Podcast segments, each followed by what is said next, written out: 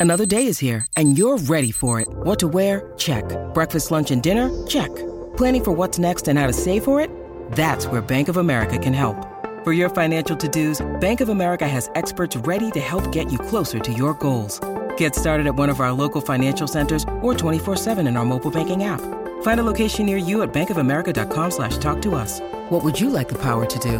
Mobile banking requires downloading the app and is only available for select devices. Message and data rates may apply. Bank of America and a member FDIC. The Wild Project. Mi gente, mis amores, mis mm, queridísimos seguidores eh, y los que no sois seguidores, pues ya sabéis que no os cuesta nada poner a seguir en todos lados que estáis viendo esto, ¿de acuerdo? Que si no, me enfado. Hoy, The Wild Project, muy especial, me hace mucha ilusión, no porque la persona que tengo, iba a decir a mi lado, a mi lado a miles de kilómetros, pero bueno, eh, virtualmente a mi lado, sea alguien famoso, conocido, de hecho yo no sabía de su existencia hasta hace unos pocos días, pero sí que es alguien que creo que nos va a aportar un punto de vista muy interesante. Tiene un síndrome que es muy conocido, es muy escuchado, pero lo he dicho mal, es muy escuchado, pero muy poco conocido, porque aquí en The Wild Project no tan solo quiero traer a gente que sea eh, pública, gente que haya hecho cosas espectaculares con su vida, o que sea muy técnica, que conozca mucho. The Wild Project no va de fama no va de estos temas, va de personas interesantes, de personas diferentes, de personas que puedan contar algo durante el rato y que estemos todos embobados escuchando. Entonces creo que también es importante tocar el tema de eh, ciertos trastornos, síndromes, formas diferentes de vivir, aunque sea personas completamente anónimas como es el caso de hoy. Hoy tengo conmigo, le voy a decir porque bien todo, porque el apellido es, es, es, es muy latino, ¿eh? Fernando Arias de Zariñana Arceo. Fernando, tienes síndrome de Asperger y estás aquí para explicar un poco, para visibilizar, y es para mí un honor, Fernando, tenerte en The Well Project. No, pues muchas gracias. El, honor es realmente mío que, hayas leído el mail, que hayas aceptado que el poder está aquí presente y sobre todo tener una plataforma tan grande como es The White Project para pues, poder concientizar este a, ya no solo a México, sino pues a todos tus seguidores realmente, ya sea de, España, de Perú, de todo el mundo. Claro, por supuesto. Mira, una de las cosas que más ilusión me hace de este, de este podcast precisamente es esto, ¿no? Eh, escuchamos muchas veces... Eh, es que esto para mí, bueno, y luego entraremos en el tema. Para mí el tema de Asperger no es una enfermedad, es, un, es vamos a decir, es un síndrome, es una forma de vivir, es una forma de ser. Para mí no es una enfermedad, ya sabéis que yo eh, soy, bueno, no, soy psicólogo, pero he hecho psicología. Em, pero creo que es importante visibilizar. Es decir, que al final las personas, aunque fuera una enfermedad, aunque fuera otra cosa que es una enfermedad, al final sois personas iguales. Eh, creo que lo importante es conocer, porque del desconocimiento vienen los problemas. Entonces, yo creo que estás aquí para dar un mensaje muy positivo y para explicar realmente lo, lo que tienes. Primero, te quiero decir, ¿qué tal estás, Fernando? ¿Cómo te encuentras? Ah, ahorita pues estoy bien. Ah, pensé que iba a estar más cansado, que no soy de despertarme muy temprano. Ah, aquí en México son las once y media de la mañana, ya son las seis y media, tengo entendido. Ah, pensé que iba a estar más cansado. estaba un poquito nervioso hace rato, ya me relajé un poco. Tuve un par de clases, estoy ahorita estudiando todavía la universidad, ya estoy terminando, pero, pero pues sí, ya estoy bien. Me puedo decir rápido que estoy bien. ¿Qué estás estudiando ahora? Ah, estoy estudiando la carrera de artes visuales en la UNAM, que es esta, una universidad aquí muy conocida en México, en una facultad que se llama Facultad de Artes y Diseño. Está casi fuera de, de, la ciudad, por así decirlo, está en, por, un, está, por una colonia que se llama Xochimilco. Es bastante, es bastante padre, la verdad. Ahorita está, ahorita está difícil por el tema de pandemia y todo esto, pero pues nos hemos adaptado bien en, ¿Qué hacéis? Eh, muchas clases entiendo que virtuales, ¿no? Más que presenciales. Sí, eh, pues prácticamente todas mis clases han sido virtuales por los últimos tres semestres y ha sido todo un caos, pero ya nos adaptamos bien, ya estoy terminando la carrera, estoy en mi último semestre y, uh. pues todo bien. ¿Y a qué quieres dedicarte? ¿Qué quieres ser? ¿Diseñador visual, artista? ¿Qué quieres hacer con, con esta carrera? Uh, inicié originalmente en parte por una compañera que me inspiró mucho para todo lo que es este dibujo y así. La verdad, este, ella dibuja bastante bien, tiene proyectos muy interesantes. Uh, y yo quería seguirle un poco el rollo de lo que estaba haciendo. Ella está estudiando ahorita para ser animadora uh, y animadora profesional, sobre todo en el ámbito de 2D. Pero mientras estuve en la carrera y fue redescubriendo un poco como que ya se me quitaron las ambiciones de, de de trabajar la animación y me quedé pensando de, no, pues sí me gusta mucho la carrera, pero no sé qué enfocarla. En esto fue cuando surgieron los temas ya de concientización así y con varios dibujos de ilustración que ya tenía, varios ideas de cómic que tengo ahí ahorita ando como tratando de ver si puedo mezclar ambas, este, ambas ramas y tratar de concientizar a base de, de cómics, de ilustraciones y todo, además de sacar algunas cosas que a mí me gustan mucho, este, con los diversos personajes que tengo ahí, que suelo dibujar. Muy bien, bueno, pues eh, ya sabemos para dónde vas a tirar, pero ahora vamos al inicio, ¿no? De todo, eh, porque al final tú vienes aquí, estás aquí, y mucha gente estará sorprendida porque seguro que, mucha gente tenía prejuicios, ¿no? De cómo es una persona eh, con Asperger, con algún tipo de trastorno autista, y, seguramente muchos pensaban una, una, persona muy extraña, muy callada, eh, muy como en otro mundo, y sinceramente, porque, porque lo estoy anunciando, que si no, yo creo que nadie diría que mm, no eres una persona neurotípica. Neurotípica, para los que no sepáis, significa lo que entendemos o mal entendemos por normal, ¿no? Que no tiene ningún tipo de, pues, eh, síndrome especial o, capacidad especial. Una persona, pues como la mayoría seguramente seamos. Claro, y esto ya es un primer choque. Entonces, lo que te quiero preguntar, para empezar, es, ¿qué es exactamente el síndrome de Asperger? Vamos con, con, con lo que tú tienes. ¿Qué es? ¿Cómo lo podrías definir para que la gente lo entienda? Uf, este es un tema complicado porque tiene muchos lugares de dónde empezar, de dónde Empezamos bien. ya la hemos liado de primera. Oye, tenemos rato, ¿eh? Tenemos horas, o sea que tú enróllate lo que quieras, habla lo que quieras y yo te escucho. Claro, claro. Mira, me gustaría definir un poquito más primero, pues, lo que es el trastorno espectro autista, de, pues, cómo empieza, de dónde se encuentra. los primeros indicios que se empiezan a dar, bueno, ya habían... Eh, siempre ha sido una condición que estuvo ahí, pero el problema es que pues no lo habíamos notado como tal, no teníamos conocimiento del mismo y nada de ello. Hasta me parece que inicios del siglo pasado, del siglo XX, se empezaron a hacer varios estudios, sobre todo en Alemania, con personas que estaban catalogadas como esquizofrénicas o como con algún trastorno, algún síndrome parecido y se empezaron a notar diversos patrones muy parecidos, este, sobre todo como tú dices, aparte de la mirada, este, ciertas manías con el orden, por así decirlo, ciertas cosas que se notaban mucho que era de encerrarse en uno mismo, de hecho la palabra autismo viene de ahí, viene de griego, que significa encerrarse en uno mismo, y los primeros indicios empiezan a dar en Alemania, pero no se diagnostica como tal hasta, me parece que, no me acuerdo si poco después de la Segunda Guerra Mundial o poco antes, Igual se estudia con dos científicos este, que son Leo Kanner. Keiner, siempre me cuesta trabajo pronunciar el apellido. Bueno, los alemanes no se van a enfadar. ¿Eran alemanes? Ah, me parece que sí. Vale, no se van a enfadar, no creo que tenga público alemán. si no, una disculpa a todos los alemanes que estén viendo. No, no se enfadéis, ¿eh? Ah, Leo Keiner y su compañero Hans Asperger, de hecho de ahí viene el nombre de, de la condición, este, empiezan a estudiar con diversos niños, más que nada todos sean varones, porque eso es algo que me gustaría hablar si, si hay tiempo. Yo creo que sí, hay claro, por supuesto. Para, hablarlo. Ah, una de las cosas que tenía en un inicio es que este, ah, era una condición exclusivamente del género masculino, simplemente sucedía en varones, y se estudió con 13 niños, este, ah, cada uno tomó 13 niños y notaban patrones similares, más que nada pues en la parte auditiva, en la parte vocal, sobre todo en la parte vocal, es algo que, es algo que se nota mucho. Hay muchas personas dentro del trastorno espectro autista que no hablan o que les cuesta mucho la comunicación, ya sea verbal, ya sea con algún idioma, con algún lenguaje. Y, y de ahí empieza este, lo que es, porque he dicho más bien de dónde surge, pero no lo que es, es este... Es simplemente un trastorno de neurodesarrollo. Esto quiere decir que el cerebro de las personas dentro del trastorno espectro autista como que tienen algunas algunos estados alterados, por decir de alguna manera, este, no reaccionan igual que las personas neurotípicas hasta cierto punto, pero algunas áreas también las tienen muy potenciadas en, ciertos en ciertos rubros. Les cuesta muchísimo la interacción social, les cuesta muchísimo este, la parte de concentración. Ah, justo ahorita lo que dijiste de mirar a los ojos, de hecho yo siento que me está costando a mí ahorita mirar un poco los ojos algo que me gusta a mí mucho siempre hablarlo es que hay un interés reducido de intereses, o sea, hablan de un tema en específico que les guste mucho y de ese tema no hablan, o sea, uno puede ser experto en mecánica, uno puede ser experto en arte, uno puede ser experto en música, en videojuegos, en literatura, lo que caiga, y es pues el tema en el que se interesan realmente.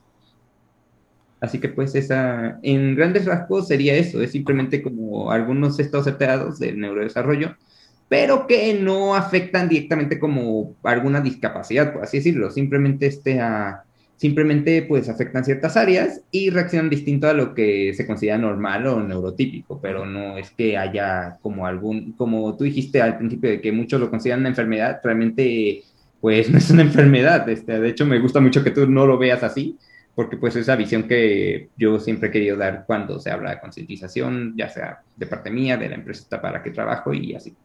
Ajá. ¿Qué diferencia hay entre lo que conoceríamos como un autista, una persona con, el trastorno, y un Asperger. Es decir, el Asperger está dentro del, espectro autista, hay muchos tipos de autismo. Explícanos un poquito la diferenciación.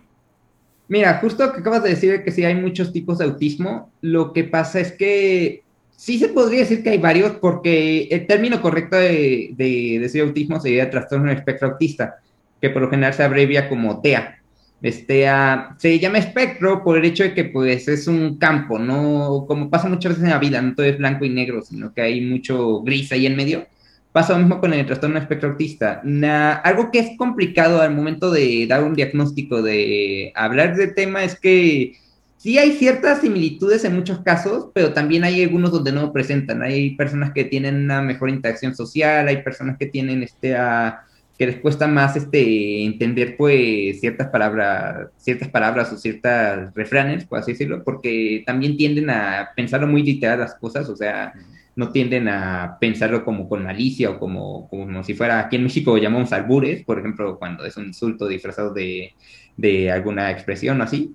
Uh, les cuesta mucho este doble sentido de las palabras, pero hay personas que no, hay personas que en la parte de mirar los ojos no les cuesta este, a hay personas que necesitan mayor ayuda de, ciertas personas, hay personas, una cosa muy importante del espectro es que es que hay muchas razones, este, ya sean auditivas o visuales, que pueden dañar este, ese sentido. O sea, como que si hay un ruido muy, muy fuerte, si, si lastima mucho los oídos, o si hay una luz muy fuerte, este, como que lastima mucho los ojos. Les cuesta mucho bloquear estos neuroreceptores Ah, pero me dice un poco hablando de, de, nuevo de lo que es. Mira, la razón de que si es lo mismo Asperger o autismo, uh, ese es un eterno debate que tenemos siempre que se discute, porque durante mucho tiempo sí se catalogó como dentro del trastorno espectro autista, pero ahorita han habido leyes o han habido descubrimientos nuevos que ya lo catalogan fuera del mismo, pero que sí tienen muchos elementos similares o parecidos, este, como que son ligados, como que son primos hermanos, por así decirlo de alguna manera.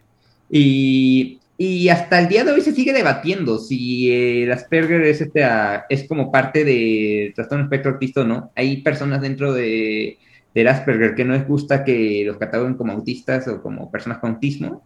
Y hay gente que no tiene ningún problema y que realmente este, les gusta. La verdad es que siempre ha sido un problema que tenemos mucho al momento de hablarlo Originalmente el Asperger sí estaba dentro del autismo porque era más fácil de catalogar este, dentro de, un síndrome, de tratarlo y tenían varias terapias que funcionaban igual de bien.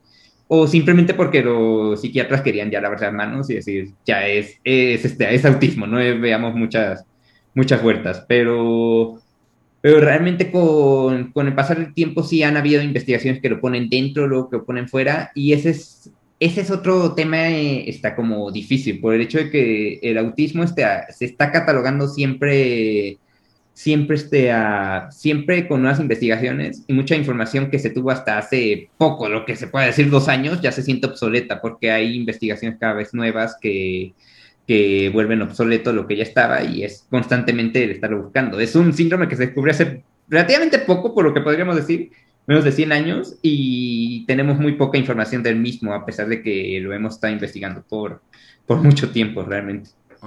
Entonces, bueno, es muy interesante porque fíjate tú que ya estás quizás eh, marcando una diferencia o que se está ahora mismo hablando de que hay una diferencia entre lo que sería pues, el trastorno autista que todos hemos escuchado y el Asperger como algo aparte, que es muy parecido, que comparte características, Luego te preguntaré, ¿eh? luego, luego voy a ser muy preguntón, Fernando. Voy a preguntarte muchas cositas.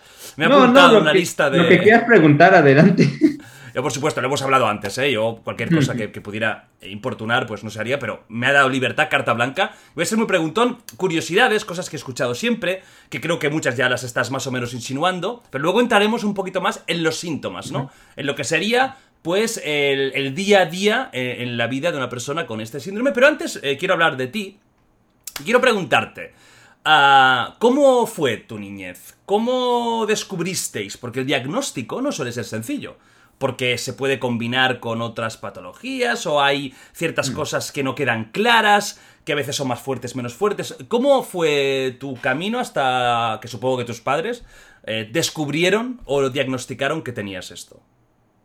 Mira, los síntomas, bueno, no sabría si decirse síntomas, más bien, o sea, como las características, por decirlo de alguna manera, de trastornos empezaron a presentar de manera muy temprana.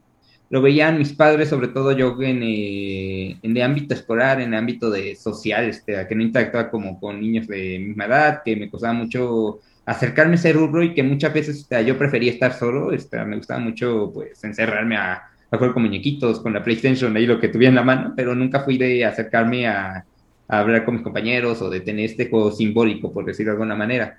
Ah, ya desde temprano me empezaron a llevar terapias. Este, primero fue terapia de lenguaje, porque me costaba mucho la pronunciación de ciertas palabras, sobre todo las que tenían la letra R. De hecho, siento que hasta el día de hoy me cuesta un poquito, pero, pero sí, me empezaron a llevar desde ahí. También empezaron a notar mucho este, pues, mi comportamiento, mi forma de ser a comparación de otros niños, y dijeron, no, pues está complicado, mejor vamos a hacer varios estudios a ver qué tiene. Estuve durante varios años como con tres terapeutas. De hecho, el, más, el que estuve mayor tiempo, estuve como cuatro años, me parece, yendo con esta terapeuta que me diagnosticaba varias cosas, que si era, creo que primero sí me dijeron esquizofrenia, luego que si era este a, este a personalidad múltiple, creo que algunos me lo dijeron, este a trastorno de neurodesarrollo, este a TDAH, varias cosas ahí, hasta que no sé si se rindió simplemente dijo es que creo que lo importante sería ahorita que fuera con algún psiquiatra del género masculino, que es alguien que lo puede entender mejor, que puede saber por qué está pasando. Y fui poco tiempo, lo, que se podría decir relativamente poco tiempo, entre tres a seis meses, estuve yendo con él, uh, veía mis comportamientos, veía mis formas de reaccionar, lo que hablaba y así. Y después de eso dijo, ok, ya tengo el diagnóstico, este, porque era una persona muy buena, era, realmente entendía mucho, el doctor Francisco Áviles eh, es su nombre, este, uh, entendía bastante de lo, que, de lo que estaba pasando y automáticamente citó a mis papás, les dijo, ok, les voy a leer un panfleto de de un panfleto de una persona con Asperger eh, a la hora de recreo. Yo en ese tiempo estaba en secundaria, me parece, y le estaba contando pues la, la sesión de recreo, de cómo estaba aislado de ciertas personas, de ciertos intereses que tenían, y pues hubo muchos detonantes que hicieron, decían mis padres, de no, pues si es nuestro hijo, es exactamente igual como está escribiendo, y ahí ya es como, como decimos aquí la expresión en México, este, les cayó el 20, que es decir, este, lo entendieron perfectamente, Ah, y, ya, y ya ahí fue cuando se empezaron a interesar mucho el tema. La verdad es que pues de ahí empezaron a surgir como las investigaciones, todo el rollo. En inicio, por ejemplo, en mi secundaria que yo sufría bullying, no sé, no se habló del tema directamente porque tenía miedo que me hicieran más daño mis compañeros que me lastimaban, pero ya pasando el tiempo ya pudimos hablar con mayor naturalidad. ¿Tú cómo, cómo eras de, de, pequeño? ¿Tú te sentías eh, desde ya pequeñito diferente a los demás, tú mismo? Ah, realmente sí, había muchas cosas que sí, este, ah, que sí me costaban en la parte de aceptación. Habían, como te he dicho esto, de los temas reducidos, habían muchos, muchas veces donde no me interesaba por los temas que decían mis compañeros. Aquí en México, creo que igual que en España, tú sabes, está muy marcado el tema de, de la selección de fútbol, de hablar de, del mundial, de Messi, de lo que caiga, y yo estaba así como de, ah, pues miren, yo me compré un Game Boy estoy bien divertido aquí jugando al Mario lo que sea. Y me decían, ah, pues qué padre. O, o habían muchas veces donde me costaba acercarme, donde me costaba este, entender a mis compañeros, donde me costaba mucho entender este juego simbólico que he dicho, eh, la parte de formar relaciones o así.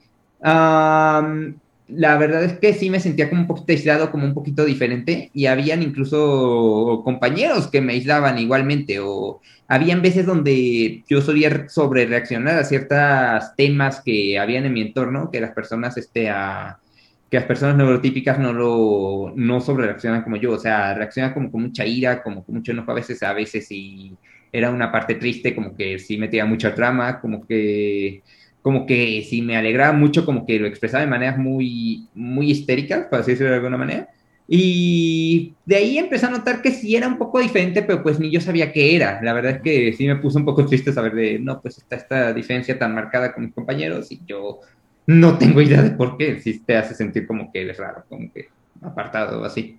Y tú cuando, en esa, ya hablando de la infancia, ¿eh? cuando tú dices que estabas solo, que te costaba acercarte a tus compañeros, ¿tú eh, lo hacías de buen grado o, lo- o te hubiera gustado poder acercarte? ¿O ya, ya, te, ya te iba bien estar a tu propia bola? Ah, realmente a mí me iba bien estar solito. Ah, mis padres fueron los que sí se preocupaban mucho porque me veían decían, oigan, es que ah, Fernando está muy solito, ah, vamos a tratar de ver cómo lo acercamos a más personas, pero yo desde muy pequeño les dije, es que yo estoy bien solo, la verdad es que me gusta mucho este, este rasgo de mi soledad y no me gusta pues estar interactuando con, con muchas personas. Ah, de a poquito sí sentía un poquito más de compromiso de interactuar con otras personas, parte con padres. Sí, habían veces donde sí me pasaba bien con ciertos compañeros, pero eran las de menos. La verdad es que sí era un tema más de, a mí me gustaba pues disfrutar ahí solo. Ujú. Y tú dices que eh, a los Aspergers os sueles dar fuerte por un tema. Y ese tema durante una época es non-stop. A ti de pequeño, por lo que entiendo, por lo que has insinuado, los videojuegos, ¿no? Era tu number one. Sigue siendo hasta el día de hoy. Bien, bien, me gusta, me Sí. gusta. Bien, vas bien, vas bien. y o sea, que te encantaba, tú que te pasabas horas y horas jugando a los videojuegos, eh, pensando en videojuegos. ¿Cuál era eh, en esa época? ¿Tú cuántos años tienes ahora? ¿Debes tener 21 o así? Ah, 22. 22, Realmente. mira, casi, Me ¿eh? veo, me veo más chiquito, de hecho mucha gente Sí. este, me, ve, me ve de cara y me dice, ah, es un chavito como de 16 o 18. Total. Pasa que cuando has dicho que 22. estabas acabando la universidad, hecho cálculos. Entonces, tú en esa época, ¿cuál era tu consola favorita? Ah, cuando estaba pequeño, Sí. mira, yo crecí de chiquito, este, mi padre tenía una Nintendo, una NES, la primerita, primerita. Uy, la clásica, la, la del Mm, la- Mario primero. Ándale, ándale. Este, ah, de hecho, tenía porque la había comprado con mi abuelo y Ajá. ya en sus últimos años de universidad de, de, de él, era de él. Llegaban y era como, de, ah, vienes cansado, vamos a jugar Mario, vamos a jugar Tetris. y fue algo que me heredó a mí. Aunque Qué también bueno. este, en esa época tenía una PlayStation. Este, mi papá había preferido comprar PlayStation sobre Nintendo 64. Ujú. Más que nada porque, porque le podías meter chip este que que, que en México, digamos que los juegos nunca han sido baratos. Y pues en esa época, como iba despegando la carrera mi papá, este, es dentista, ah, le facilitaba muchas veces de. Se iba a lo que aquí coloquialmente conocemos como un tianguis, estos puestitos aquí, mercado de pulgas, tipo, Ajá. y comprar algún juego que estuviera pirata y ya lo jugamos súper bien. Aquí también, ¿eh? Aquí la Play la pirateaba todo el mundo. Yo me acuerdo del chip pirata en la Play, eh, que en ese momento no tenía, no tenía dinerico. Hostia, y tenía toda la colección de los juegos gratis. Era la hostia, Sí. ¿eh? Ahora ya no se piratea casi, pero en esa época es Ahora- que todo el mundo lo hacía. O sea, todo el mundo pirateaba la Play de esa época, que le ponías un chip. Bueno, te lo ponían. Y era, y era la bomba. Bueno, volvemos, niño. Tú estás con los videojuegos, eres una persona que ya te ves diferente, que notas que los demás no son parecidos a ti. no- a veces supongo que ni te, ni te interesa, ¿no? Lo que cuentan, lo que dicen. Y quiero preguntarte a ver si, si no, si, si ves que no, no, ¿eh? Pero por lo que has dicho, tú sufriste bullying. Y esto también es algo muy típico de las personas con Asperger, que muchos, muchos, muchos cuentan que han sufrido bullying por eso mismo, porque han sido diferentes y les gustaba estar solos, a su rollo, calladitos. ¿Tú sufriste mucho bullying o no consideras que tampoco fuera una, una barbaridad? When you need mealtime inspiration, it's worth shopping Kroger, where you'll find over 30,000 mouthwatering choices that excite your inner foodie. And no matter what tasty choice you make, you'll enjoy our everyday low prices, plus extra ways to save, like digital coupons worth over $600 each week. You can also save up to $1 off per gallon at the pump with fuel points. More savings and more inspiring flavors make shopping Kroger worth it every time. Kroger, fresh for everyone. Fuel restrictions apply. No, sí lo considero catastrófico, sobre todo en mi época de secundaria. En primaria habían algunos compañeros que sí me, me molestaban, sí, pero era la minoría, casi me llevaba con todo el mundo. Ah, no se ejemplificó a más cuando fue hasta secundaria. En secundaria este, ah, ah, empecé a ir a una escuela donde notaron muy rápido mi, mi trastorno, donde notaron muy rápido este, pues, lo que tenía, se notaban mucha, este, mucho mi insistencia estaba hablando de ciertos temas o mi falta de coordinación en, cierto, en ciertos lugares, también está estas reacciones que tenían, y era el acoso constante de, pues prácticamente todos mis compañeros de escuela, incluso los que no iban conmigo en el mismo salón o los que no me veían si llegaban a acosarme, si llegaban a decirme cosas, está también porque me juntaba con un compañero que también lo molestaban mucho y de ahí surgió que algunos se incrementan más. Uh, yo siento que más que nada por mis reacciones, este, uh, fue un tema muy complicado porque además mis profesores tenían que estar enterados de lo que era condición, pero y trataron de ayudarme lo más que pudieron, pero pues sí, yo me sentía muy atacado de todos lados, de compañeros, de mis profesores y mis padres que ahora lo entiendo, trataban de ayudarme, trataban de ser el mejor ejemplo, pero en ese tiempo pues sí me sentía como que me exigían de más o que se enojaban por muchas cosas. Y, y, este, ahí pues en la parte de, de, mis compañeros sí me llegaban a decir cosas, llegaban a grabar a veces videos míos y a subirlos a internet, este, a compartirlos en redes, este, a, sí me topaba muchas veces de que me decían raro, de que me decían, ay, esta, así que sí iban a hacer palabras fuertes de pinche, pinche rarito, pinche tipo ahí. Y, y pues sí, y pues sí me dijeron durante muchas cosas, sufrí mucho acoso. Um, Recuerdo la última vez, este, a que, que, ya fue cuando, cuando me dejaron de molestar, fueron en mis últimos días de secundaria, este, um, un tipo me estaba diciendo cosas seguido, un día sí me harté, me le lancé directamente a la cara y me iniciaron aquí a golpes, pau, pau, este, le, le, terminé ganando, le rompí la nariz, lamentablemente, y ya en ese momento, exacto, y ya en ese momento me dejaron de molestar. Siempre querido decir, de, la violencia no era la respuesta, pero hay veces donde, pues, sí es lo que lleva la, sí es lo que lleva la, la, situación de estar en el constante acoso, pero pues sí me dejaron de, de molestar desde entonces. No quiero decirle, ay, ve y pégale a todos los juris en tu escuela, este, no, no quiero incitar a, a, enojo, a violencia más entendidos, pero sí este, a, pues, contar la anécdota de que así acabó. La verdad es que acabó bien cuando entré a, secund a, a secundaria, a preparatoria aquí en México, este, lo que es bachiller Ah, vale. Estuve ahí, ajá, estuve ahí, este, uh, ya ahí conocí muchos amigos. La verdad es que estudié también en una, en una pública muy buena, de, de, igual de la universidad en la que estoy ahorita. Y habían muchos conocidos y era un entorno tan grande que siempre lo he dicho, era tan grande que a las fuerzas tenía que conocer a alguien con características similares mías y, y sí se dio el caso, sí se dio el caso de que primero conocí a un amigo que era muy fanático de los cómics, de, de Marvel, sobre todo todo lo que es Spider-Man y así, le, le encantaba coleccionar cómics de Spider-Man. Y de ahí de a poquito empecé a conocer a más gente que ya le gustaban más temas que a mí, ahí el anime, este, a algunos que sí el cómic, algunos que sí que sea cosa tal, este, a, sobre todo obviamente los videojuegos, este, a, conocí a mucha gente ahí que hasta el día de hoy seguimos hablando. Y, y, eso pues me hizo desarrollarme mejor yo como persona con Asperger, así como persona budeada, así como persona pues persona. Es que la secundaria eh, creo que es la peor época. eh, Para, la secundaria es como la jungla, porque quieras o no, cuando te haces mayor, la gente ya se madura. Y madura y no tienes tantas ganas de vacileo ni de, de molestar. Cuando eres muy niño en primaria, eres muy niño. Y, los niños eh, pequeñitos a veces se llevan bien entre todos. Pero claro, lo malo es cuando esa secundaria que te empiezan a. También las hormonas se te revolucionan. La testosterona en los niños ¡guau! hace el crecimiento. Tienes más agresividad, tienes más incluso yo creo que territorialidad, ¿no? Tienes ganas como de marcar. Aquí en clase yo soy el guay y tú eres el, el pringao, el friki. Entonces salen estos caracteres. Yo estoy como tú y siempre lo he dicho. Eh, el bullying es una desgracia, pero una de las formas para al menos eh, enseñar que te respeten es mostrar que tú también tienes fuerza. Aunque luego te. que es una. no se puede decir, no, no, a la mínima que te insulten, pega, no. Hazte respetar una, dos, tres veces, a, que nunca más te digan algo. Pero si hay un punto en el que estás acorralado, tienes que soltar. Yo siempre lo he dicho, es la forma, es una pena, pero es que así funciona la vida. Mira, a mí algo que me funcionó muy bien en, el, en la parte de secundaria fue que, este, uh, si bien sí me molestaban mucho, también fui a un movimiento aquí en México que es parecido a lo que es Boy Scouts a nivel global, oh.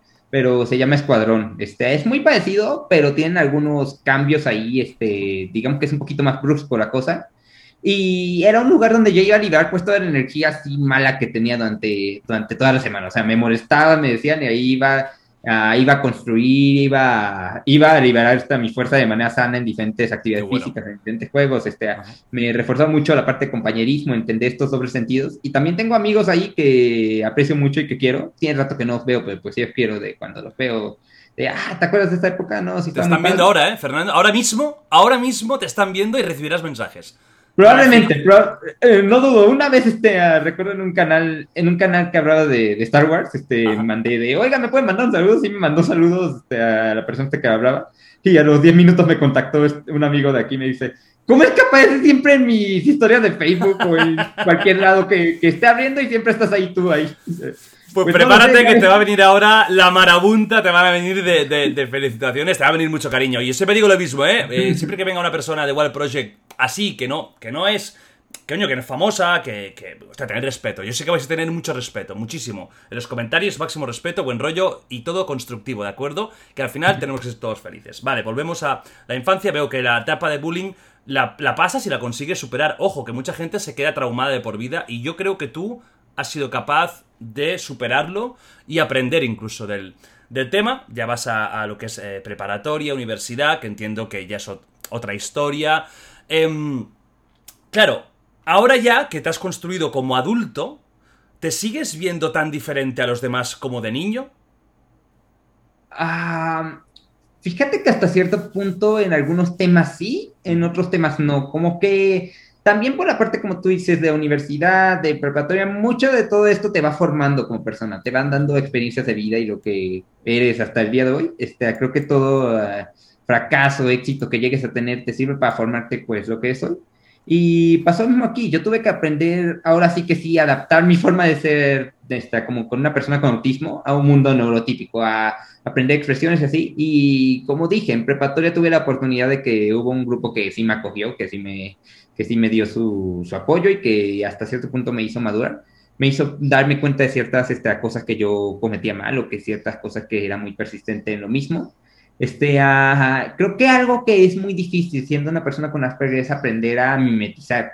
Sobre todo pasa más con las personas varones, con el género masculino. Este, ah, te cuesta mucho más mimetizar porque a las mujeres es casi, es casi cama- camaleónico el, tema de Asperger. Es, este, ah, pasa muy desapercibidas porque aprenden a mezclarse con su entorno las personas, este, a las personas de varones les cuesta muchísimo más trabajo, realmente les cuesta mucho más este, interesarse por estos temas, interesarse por lo que pasa en su entorno. Y creo que si bien me cuesta mucho en ciertos puntos a veces interactuar de temas parecidos a los míos, este, sí he aprendido a madurar un poquito más en lo que en lo que es este pues persona persona Asperger y ver al mundo pues pues de cierta manera un poco más crítica por decirlo de alguna manera. ¿Te costó aceptar tu condición cuando ya te dijeron, mira, tú tienes esto? ¿Te costó? ¿Fue un trauma para ti o fue una liberación de, vale, ya sé qué pasa? Um, quisiera decir que es más aparte de ya sé qué pasa, pero también fue algo muy, fue algo muy, este, uh, muy pasajero, por decirlo de alguna manera. Este, uh, en ese tiempo, como te digo, ya sufría bullying y todo, y tenía muchas, million cosas que pensé en mi cabeza, y cuando me dijeron, es que tienes Asperger, fue como, ah, bueno, está bien, al menos ya sabemos cómo se llama. No empecé a tomar especial relevancia hasta, yo creo que preparatoria, ya cuando empecé a comprender ya bien lo que este, a mi trastorno, y también este, me sirvió mucho Uh, que tengo una conocida este, uh, de la familia que está dentro del trastorno de espectro autista.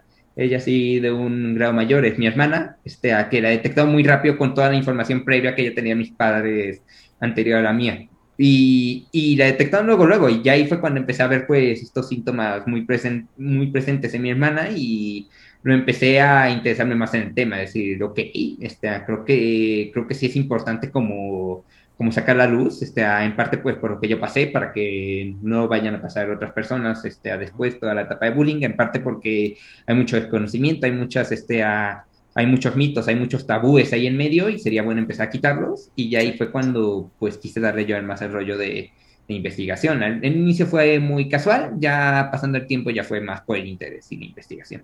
Uh -huh. Dice que tu hermana también, uh, bueno, te está dentro, digamos, de, del espectro. ¿Ella también es Asperger o es otro tipo de... o, o es incatalogado? Ella, eh, ella tiene autismo, pero se puede decir que a ella mayores grados. Ella está, me parece que en grado 2, este, son tres grados, por decirlo, de, cate de categorizar rápido. Ya es de un grado 2, este, a, le cuesta un poco la comunicación, sobre todo este, a la parte verbal. Sí es verbal, pero le cuesta mucho expresar lo que siente. Muchas veces a ella su interés reducido más que nada son la música y las películas, sobre todo las animadas aquí de, de caricaturas, de que sea animalito, de que sea, este, de que sea Mickey Mouse y así. Ajá. Y le gusta mucho ver este tipo de películas, aprenderse los diálogos y repetirlos, pero sin ningún contexto. Simplemente este, se los aprende y los saca muchas veces fuera de contexto. A veces sí entiende el contexto y aplica lo que ve en una película este, dentro, de, dentro del mismo. Y así un poquito más complicado el tema, uh, algo que sí me gusta mucho de, de, la experiencia previa que ya tuvo mi madre conmigo es que aprendió a hablar con los padres de familia este, para explicarles, oigan, ella tiene autismo, pero es igual de funcional que todos ustedes. y este, a, y este, y a explicar un poquito más el tema en lo que es primaria, les entrega siempre un libro, este, a, hablando de lo que es autismo, así, habla con los padres de familia, y lo que le ha servido muy bien es construir como redes de apoyo, donde pues tanto alumnos como padres de familia este, se interesen en el tema, le ayuden a progresar y pues este, a, y pues sí sea un espacio más inclusivo, y las personas que pues no quieran ayudar tampoco estorban, simplemente entienden lo que es y dicen, ok, este, ya sé lo que es y no hay por qué humillarla o denigrarla por ello, es simplemente pues una condición. ¿Cuántos años tiene tu hermana ahora? Ahorita ya va para los 10, 11 años. Vale, es que es, pequeñita aún, claro, es que es, una, niña niña. ¿Tú crees que va a ser eh, autosuficiente? Ha sido un tema complicado, la verdad, este, esperamos de corazón que sí pueda ser autosuficiente hemos visto un progreso excepcional desde etapas muy tempranas. La verdad es que eso es algo que se dice mucho y no digo yo como persona con Asperger. Yo creo que es algo que piensan muchos papás cuando cuando ves a una, a una persona neurotípica hacer alguna acción que se podría decir cotidiana, como que ya estás acostumbrado. Cuando ves a una persona dentro del autismo empezar a desarrollarse mejor en ámbitos este, de, lo que, de lo que cabe a su mundo alrededor, a las personas neurotípicas, sientes un gran alivio, sientes como que mucha celebración y es todavía más esa satisfacción de ver de se está pudiendo, si se está pudiendo desarrollar, si se está pudiendo a salir en un mundo, en un mundo y saben que se está haciendo un, un gran avance. Yo la verdad de todo corazón espero que sí pueda ser autosuficiente. Ahorita requiere bastantes apoyos, ha tenido que ir también a varias terapias, pero sí hemos visto el cambio y espero que en un futuro sí pueda si pueda sobrevivir con o sin nosotros y que esté ahí, que pues le vaya muy bien a todo lo que vaya a pasar. Ojalá que sí. Entiendo que el... Porque hay también polémica con esto. Yo, yo, ya la respuesta la sé, pero te la quiero preguntar para que la expliques, ¿no? Entiendo que eh, tu condición y el autismo son genéticos. Porque sabes que había la locura esa máxima de que las vacunas podían dar autismo, ¿no? No sé, si en México llegó este, este bulo, pero en España lo tuvimos mucho. Eh, que, las vacunas daban autismo y yo creo que tú lo explicarás mejor, pero autismo y, o Asperger son eh, condiciones genéticas que tú las tienes de nacimiento y tú vives toda tu vida con, ellas, ¿no? Así es, eh, tiende a pensar mucho esto de que es genético. La verdad, la razón de por qué se da como tal, no hay una respuesta en concreto. Hay muchísimas teorías, pero la más aceptada sí es de que es algo genético, de que se nace con ello, de que tal vez se da de alguna parte de la familia. el tema antivacunas, Uf, me desespera mucho cuando escucho eso, porque es como de, es que las vacunas dan autismo y por lo general son mitos de, a ver, ¿entiendes para empezar qué es la palabra autismo? ¿Sabes lo que es? También me acuerdo mucho, hubo una campaña de, de PETA, la, la, organización esta de, de liberación de animales así, que molestó mucho, que decía este, a eh, deja de tomar leche porque causa autismo. Y no había fuentes para decir eso, simplemente era como el sensacionalismo, el, ah, es que la leche es mala, y decía como, eh, no entiendes cómo funciona para empezar. Si bien si hay personas con autismo que no toman leche porque los nutrientes como que les puede hacer daño así, uh, no es una correlación de, ay, la leche te causa autismo, la vacuna te causa autismo. Por lo general, ni yo entiendo de dónde salieron los mitos. Son esos mitos que se crean de... También en México se dio mucho el tema de vacunas, que decían que las vacunas simplemente eran un chip que tenían para que te controlara mejor el gobierno y no sé qué. No sé si pasó en España que... Sí, sí, sí. Veo que la tontería es universal, ¿eh, Fernando? La, idiotez es algo que en todo el mundo, ¿eh? No se salva a nadie. Aquí tuvimos mucho por el 5G también, que el 5G nos iba a manipular y que nos iba a dar problemas con las vacunas. no sé si escuchaste algo parecido con... No sé si pasó en España con las antenas 5G. Sí, uff, el 5G fue una moda, vamos, que nos iban a no sé qué meter, no sé qué querían hacer con el 5G, pero el 4G no hay problema, pero el 5 se ve que es lo peor. Exacto, el 5G te va a manipular y en México también con el coronavirus que empezaron con el tema de líquidos de las rodillas, que te inyectaban la vacuna para sacarte un líquido. Eh, decían que tenías un líquido en las rodillas que servía como para que armas biológicas tipo Umbrella Corporation, no sé qué, que vendían el, que vendían el líquido de, la, de las rodillas a gente que quería hacer investigaciones raras. No me lo puedo creer. Ojo, eh. Ojo, además, eh, Umbrella, que eh, tengo que decir, es un poco de spam. En el Rincón de Giorgio empieza eh, este jueves eh, Resident Evil 8 Village uh. en mi canal.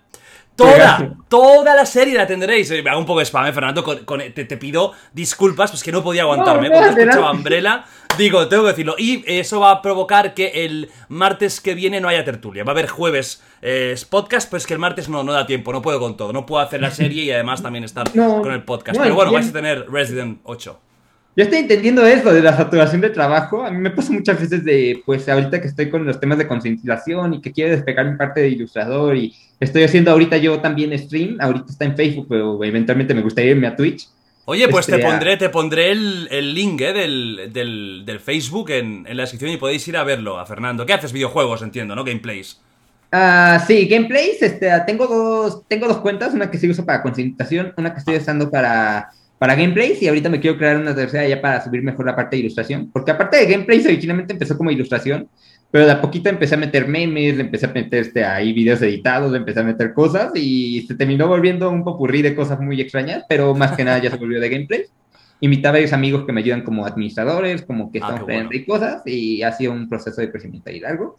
Ah, en la parte de concientización de esta página, este, pues sí, la acabo de crear tiene menos de un año que la creé. Esta la creé después de que me invitaron a un programa, un programa aquí en México a hablar un poco igual del tema y dije, ah, pues yo creo que sí puede servir como concentración. La verdad es que mm, tenía mis dudas de crear esta como esta área de concentración personal, esta, porque pues yo decía, es que, que puedo aportar el tema, pero con el pasar del tiempo he visto que puedo aportar mucho. Me han invitado a varias pláticas, me han invitado a varios, este, a varios podcasts igual fuera de este, este me han invitado igual a entrevistas, este, creo que el logro más grande que he tenido últimamente es que estuve en la Bolsa de Valores Mexicana, está dando un discurso, un timbrazo, está importantísimo y me impresioné mucho porque estaba hablando de, es que tú sabes la importancia que tiene esto y de, no, ni idea, es que aquí vienen políticos, aquí viene gente inversionista que está en la bolsa mundial, aquí viene gente de marcas cañonas y yo sí me quedé, ¡Wow! No, joder, estoy llevando aquí un VIP. Si lo llego a saber, te hago, vamos, la presentación aquí a lo grande. Qué bueno, es que yo creo que dices algo muy interesante. Eh, no infravalores el poder que tenéis las personas eh, que vivís algo y lo podéis contar, porque hoy en día la información es poder. Hoy en día contar mm. algo es poder. Y yo creo que este podcast va a servir muchísimo para que una infinidad de personas que tenían un concepto, o habían dicho mil veces, este tiene Asperger. Y, bueno, a lo mejor sí, a lo mejor no, pero ahora sabréis qué es y, que, que, la verdad creo que nos va a sorprender a muchos de que es, eh, bueno, es que eres una persona que, que es que, vamos, nadie lo diría y que incluso, luego te preguntaré si también tú, tú fuerzas un poco eh, ser más neurotípico cuando interactúas con gente neurotípica que, algunos lo hacen, ¿no? Que es como un mimetizarse para, para, poder tener conversaciones, etcétera. Pero bueno, vamos, vamos luego con, con ello. Em, vamos a ir ahora, te voy a hacer una serie de, de temas, te voy a sacar una serie de temas típicos que he escuchado de, eh, de Asperger, ¿no? Son preguntas que una persona, pues como tú, va a poder eh, explicarnos muy bien. La primera, ¿vale? Va a ser una retaíla ahí de preguntas. La primera, ¿es cierto que los Aspergers sois muy inteligentes, más inteligentes que el neurotípico, incluso llegando a tener un porcentaje de super, superdotación bastante elevado? ¿O es un rumor? Ah, depende mucho de los casos, realmente, porque, mira, algo que yo siempre he hablado últimamente, sobre todo en mis discursos de eh, hablar de concientizaciones, sí, es que yo creo que hemos desviado mucho, aparte de, de, de la investigación, de los descubrimientos, de estar hablando de educación, a la parte más que nada de las ciencias, del ámbito de matemáticas, de física, de todo este rollo, cosa que está bastante bien, no quiero decir que no, pero sí infravaloramos mucho el trabajo en otras áreas, como lo que sería este, la música, como lo que sería este, a, lo que sería las artes, lo que sería este, a la literatura, lo que sería danza, lo que serían todos estos campos tal vez artísticos, también algunos sociales también, y lo que pasa mucho con el síndrome de Asperger es que, como te digo, nos enfocamos mucho en un solo tema y nos enfocamos a hacer prácticamente un crack en el mismo. O sea, el que sepa mucho de matemáticas lo vas a tener ahí todo el día haciendo cálculos, investigando en libros, documentales, este, habiendo siempre todo lo que se pueda de matemáticas. Igual con los de biología, lo que les interese mucho lo que es este, algún animal en específico, por ejemplo, pájaros, por decirlo de alguna manera, se van a empezar a aprender todas las categorizaciones está, biológicas, toda su anatomía, todo lo que posean. Ah, a mí me pasa mucho este, que pues lo he querido enfocar mucho en el ámbito de las artes y me ha costado bastante, pero me he podido desempeñar bien de a poquito. Y mucha gente se desempeña mucho en diferentes roles. Sí es muy cierto que muchas personas dentro del espectro se han desempeñado mejor que otras. De hecho, hay muchos famosos dentro del espectro que no sabían que tenían. Algunos les inventan, otros no. Por ejemplo, este a alguno, hay, hay este, estudios que dicen que, por ejemplo, gente como Einstein o como, por ejemplo, este Isaac Newton estaban dentro del espectro por ciertos patrones que tenían, igual este Da Vinci. Uh, hay uno que es muy curioso, que nunca se llegó a categorizar como tal, pero, hay pero escuché hace poco, no investigué mucho el tema, de ahí sí te, te una disculpa que desconozca. Hay investigaciones que dicen que incluso Hitler fue una persona con Asperger. Uy, eh, ojo, ojo, cuidado, eh, cuidado, peligro, alarma, nene, nene. sí, ahí así como, ah, caray, este... Uh, Compañero, compañero de... hermano, entonces. Pero no, este, uh, solo son como rumores. Había un rumor que decía que, por ejemplo, Messi era una persona con Asperger, pero... Yo esto lo había escuchado mucho también, es verdad, lo de, lo de Messi lo había escuchado mucho. Hace poco yo escuché que él mismo desmintió, pero que sí era un rumor que se tenía porque sí habían muchas características que sí hacían que estaba dentro. Uno que es muy poco conocido, que a mí me gusta mucho hablar de es Satoshi Tajiri. Este es el creador de Pokémon. Este, él, está dentro del espectro. Y de hecho es algo que muy curioso que me hablan, que me detona mucho, porque mucha gente dice de los intereses reducidos que siempre es o coches o dinosaurios. Y es como, yo casi todas las personas Asperger que conozco, interés reducido es Pokémon. Y se saben todos los temas ahí, así. se saben todos los Pokémon, las variaciones, los, los cambios, eh, la, la Pokédex exacto, completa. Exacto, exacto, exacto. Es, es muy curioso, en verdad. Y que si son muy inteligentes, yo creo que depende mucho del área que, que, quieran desempeñarse, porque pueden ser muy buenos en ella. Y como te digo, hay muchos casos. Ahí tienes a, Isaac Newton, ahí tienes a Leonardo da Vinci, hay gente que dice que estaba dentro del mismo, gente un poco más conocida, bueno, no sé si más conocida, pero más actual, por ejemplo, Tim Burton, este, hay muchos rumores que dicen que está, está la controversia hasta cierto punto está Greta Thunberg, que está dentro de, de Spectro. sí, en teoría, bueno, yo lo que había escuchado es que, Greta en teoría eh, sí era Asperger, o no sé si era rumor o ella misma lo había dicho o no, ni idea. Me parece que hasta ahorita son muchas, muchos rumores, pero sí hay muchos detonantes que sí hacen pensar que esté dentro del Asperger. Ajá. Claro, entonces, lo que tú dices, ¿no? Eh, quizás sí que en algunos ámbitos sois súper inteligentes o súper cultos porque estáis horas y horas, pero en otros, y uno que es muy típico, que donde vais más flojos, es la interacción social, es la inteligencia hmm. emocional, social. Por ejemplo, antes hablabas del tema de la solitud. A día de hoy, que tú ya eres, aunque parezcas un niño, un hombre, ¿te sigue gustando especialmente estar solo? Ya no tanto. Mira, algo que pasó, como te dije en prepa, aprendí a estar con mucha gente que entendía temas similares a los míos y eso derivó a que me interesara yo por los suyos y que se crea esta red como social ahorita este, ah, ya no pasa tanto de que esté solo, de hecho hablo mucho con estos compañeros que, que sé que son amigos de toda la vida. Ah, a veces les mando mensajes de repente de WhatsApp, de Messenger y de, oye, ¿cómo estás? ¿Cómo te ha ido? Y así. Ah, ya no pasa tanto que haya mucha soledad. De hecho, es algo muy curioso porque mi novia dice de, de que ella es TDAH, de hecho, y dice, es que me cuesta mucha socialización y a ti, en teoría, es a lo que más te cuesta. Te veo siempre interactuando con todo el mundo, es como la sencilla no sé, simplemente pasa. creo que con el tiempo, este, pues esta adaptación al ambiente más neurotípico, como que me hizo una persona más social hasta cierto punto. Ajá. Em, lo de los ojos. Ya me has dicho que sí. Os cuesta, es una característica muy típica, os cuesta mucho la mirada a los ojos. Yo te quiero preguntar, ¿y esto por qué? ¿Qué, qué, qué pasa con los ojos? ¿Por qué os cuesta? Ah, mira, creo que respondiéndote desde una no sé si respondré primero desde como lo que a mí me pasa o lo que le pasa ya lo que esté categorizado este, en manera psiquiátrica. Creo que cuesta mucho la concentración, el hecho de simplemente estar enfocado simplemente en el mismo punto. Este, las personas con Asperger somos hasta cierto punto muy impactivas, queremos hacer todo este, al mismo tiempo. Y aunque haya algún, algún ligero cambio en nuestro ambiente, como que nos altera, como que vemos pasar una mariposa, por ejemplo, como que un ruido del carro que está pasando por aquí, y así. Este, hay muchas cosas que nos llegan a alterar y que nos llegan a requerir como mucho, mucho de nuestra atención en, mucha, en muchos ámbitos y nos cuesta mucho mantenernos concentrados en el mismo tema por un tiempo muy prolongado. Si es una plática, nos cuesta mucho estar viendo los ojos porque estamos viendo varias, varias cosas a la vez. Y si es algo que molesta mucho el tener que estar en ese punto así concentrado de te estoy viendo directamente. Es como ah, que allí está pasando algo y aquí sí, como que cuesta mucho la concentración hasta cierto punto. Sobre todo si es un tema que, que pues no interesa o que pues ya se desvió mucho lo que queremos. A veces, a mí me ha costado mucho eso, lo dijiste hace rato, me parece, de te aprendiste tú a adaptarte a los temas de los otros y hasta cierto punto sí, pero también este a, entiendo que sí hay veces que sí ya me molestó mucho en la práctica, sí trato como de cortar de raíz, aunque me cueste. Uh, y, y, a veces sí va un tema que a mí me interese, otras veces para otro, y creo que es mucho este tipo de adaptabilidad que tienes que hacer como persona con Asperger a, una, a un rollo neurotípico. Ajá. Y tú particularmente, cuando miras a los ojos, ¿ves demasiada información? Porque he escuchado a veces a algún Asperger que lo que dice es que cuando mira a los ojos es como si mirara al alma, como si... No, no a nivel religioso, ¿eh? pero a nivel de que, de que es... Una cosa que yo creo que muchos compartís es que, que tenéis tantos inputs.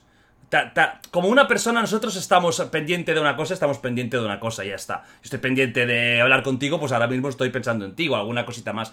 Pero vosotros es como que os cuesta, ¿no? Eh, el hecho de de separar los inputs importantes de los no importantes. Sí, eso, eso sobre todo. Este, hay muchas cosas que generan estos, estos detonantes. Uh, vi hace poco un ejemplo, por ejemplo, de una persona en un, en un, en un supermercado que dice, es que imagínate que tú, una persona este, neurotípica, cuando vas, pagas este, a cajero, listo, aquí está su recibo listo una persona con Asperger es como tiene que escuchar el carrito, tiene que escuchar a la persona esta que está hablando a un lado suyo, tiene que escuchar que hay una oferta de rebaja en carnes o en frutas, tiene que escuchar la, la, barra esta pasando este, la información de los, de los productos, tiene que escuchar a la señora que está pidiendo el cambio y, y hay tanto que es como muchos detonantes a veces y molesta mucho porque siente que se satura mucho de información. Pasa en la conversación porque pues estás pensando de... A mí me pasa mucho de que estás hablando de, ay, es que tengo que terminar una ilustración, ay, es que a rato tengo ese stream, ay, es que a rato, este, ah, no, está re bueno este juego que estoy jugando, no, es que la serie que estoy viendo en Netflix, por ejemplo, y te estás con mucha información y a veces sí llega a ser distraído. a la parte de mirar al alma.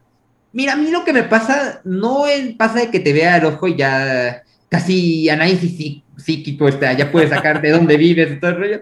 Creo que me pasa mucho de ver este patrones, este, algo que son muy buenos las personas con Asperger es eso. aprendemos a analizar patrones, aprendemos a analizar este, como ciertos órdenes y ciertas este, a cosas que, que llegan a, a, a estar este, a como, como categorizadas.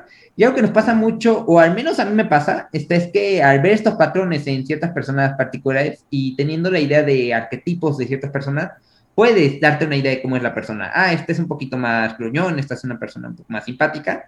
A base de pláticas sencillas o de pláticas que llegas a tener, te llegas a hacer como esquemas mentales de cómo es una persona a base de la experiencia que tienes interactuando con otras personas, realmente.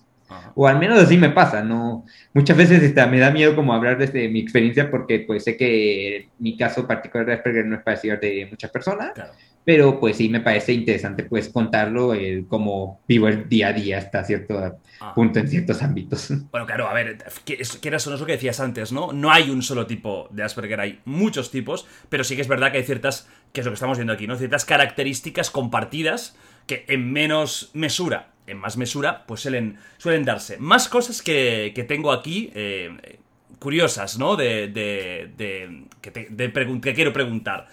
¿Os cuesta muchísimo eh, entender las ironías, el sarcasmo, dobles sentidos. Eh, sois súper literales. Los chistes, por ejemplo. Bueno, no sé cómo le llamáis a los chistes en México. No sé si. Igual, las chanzas. Chistes, igual.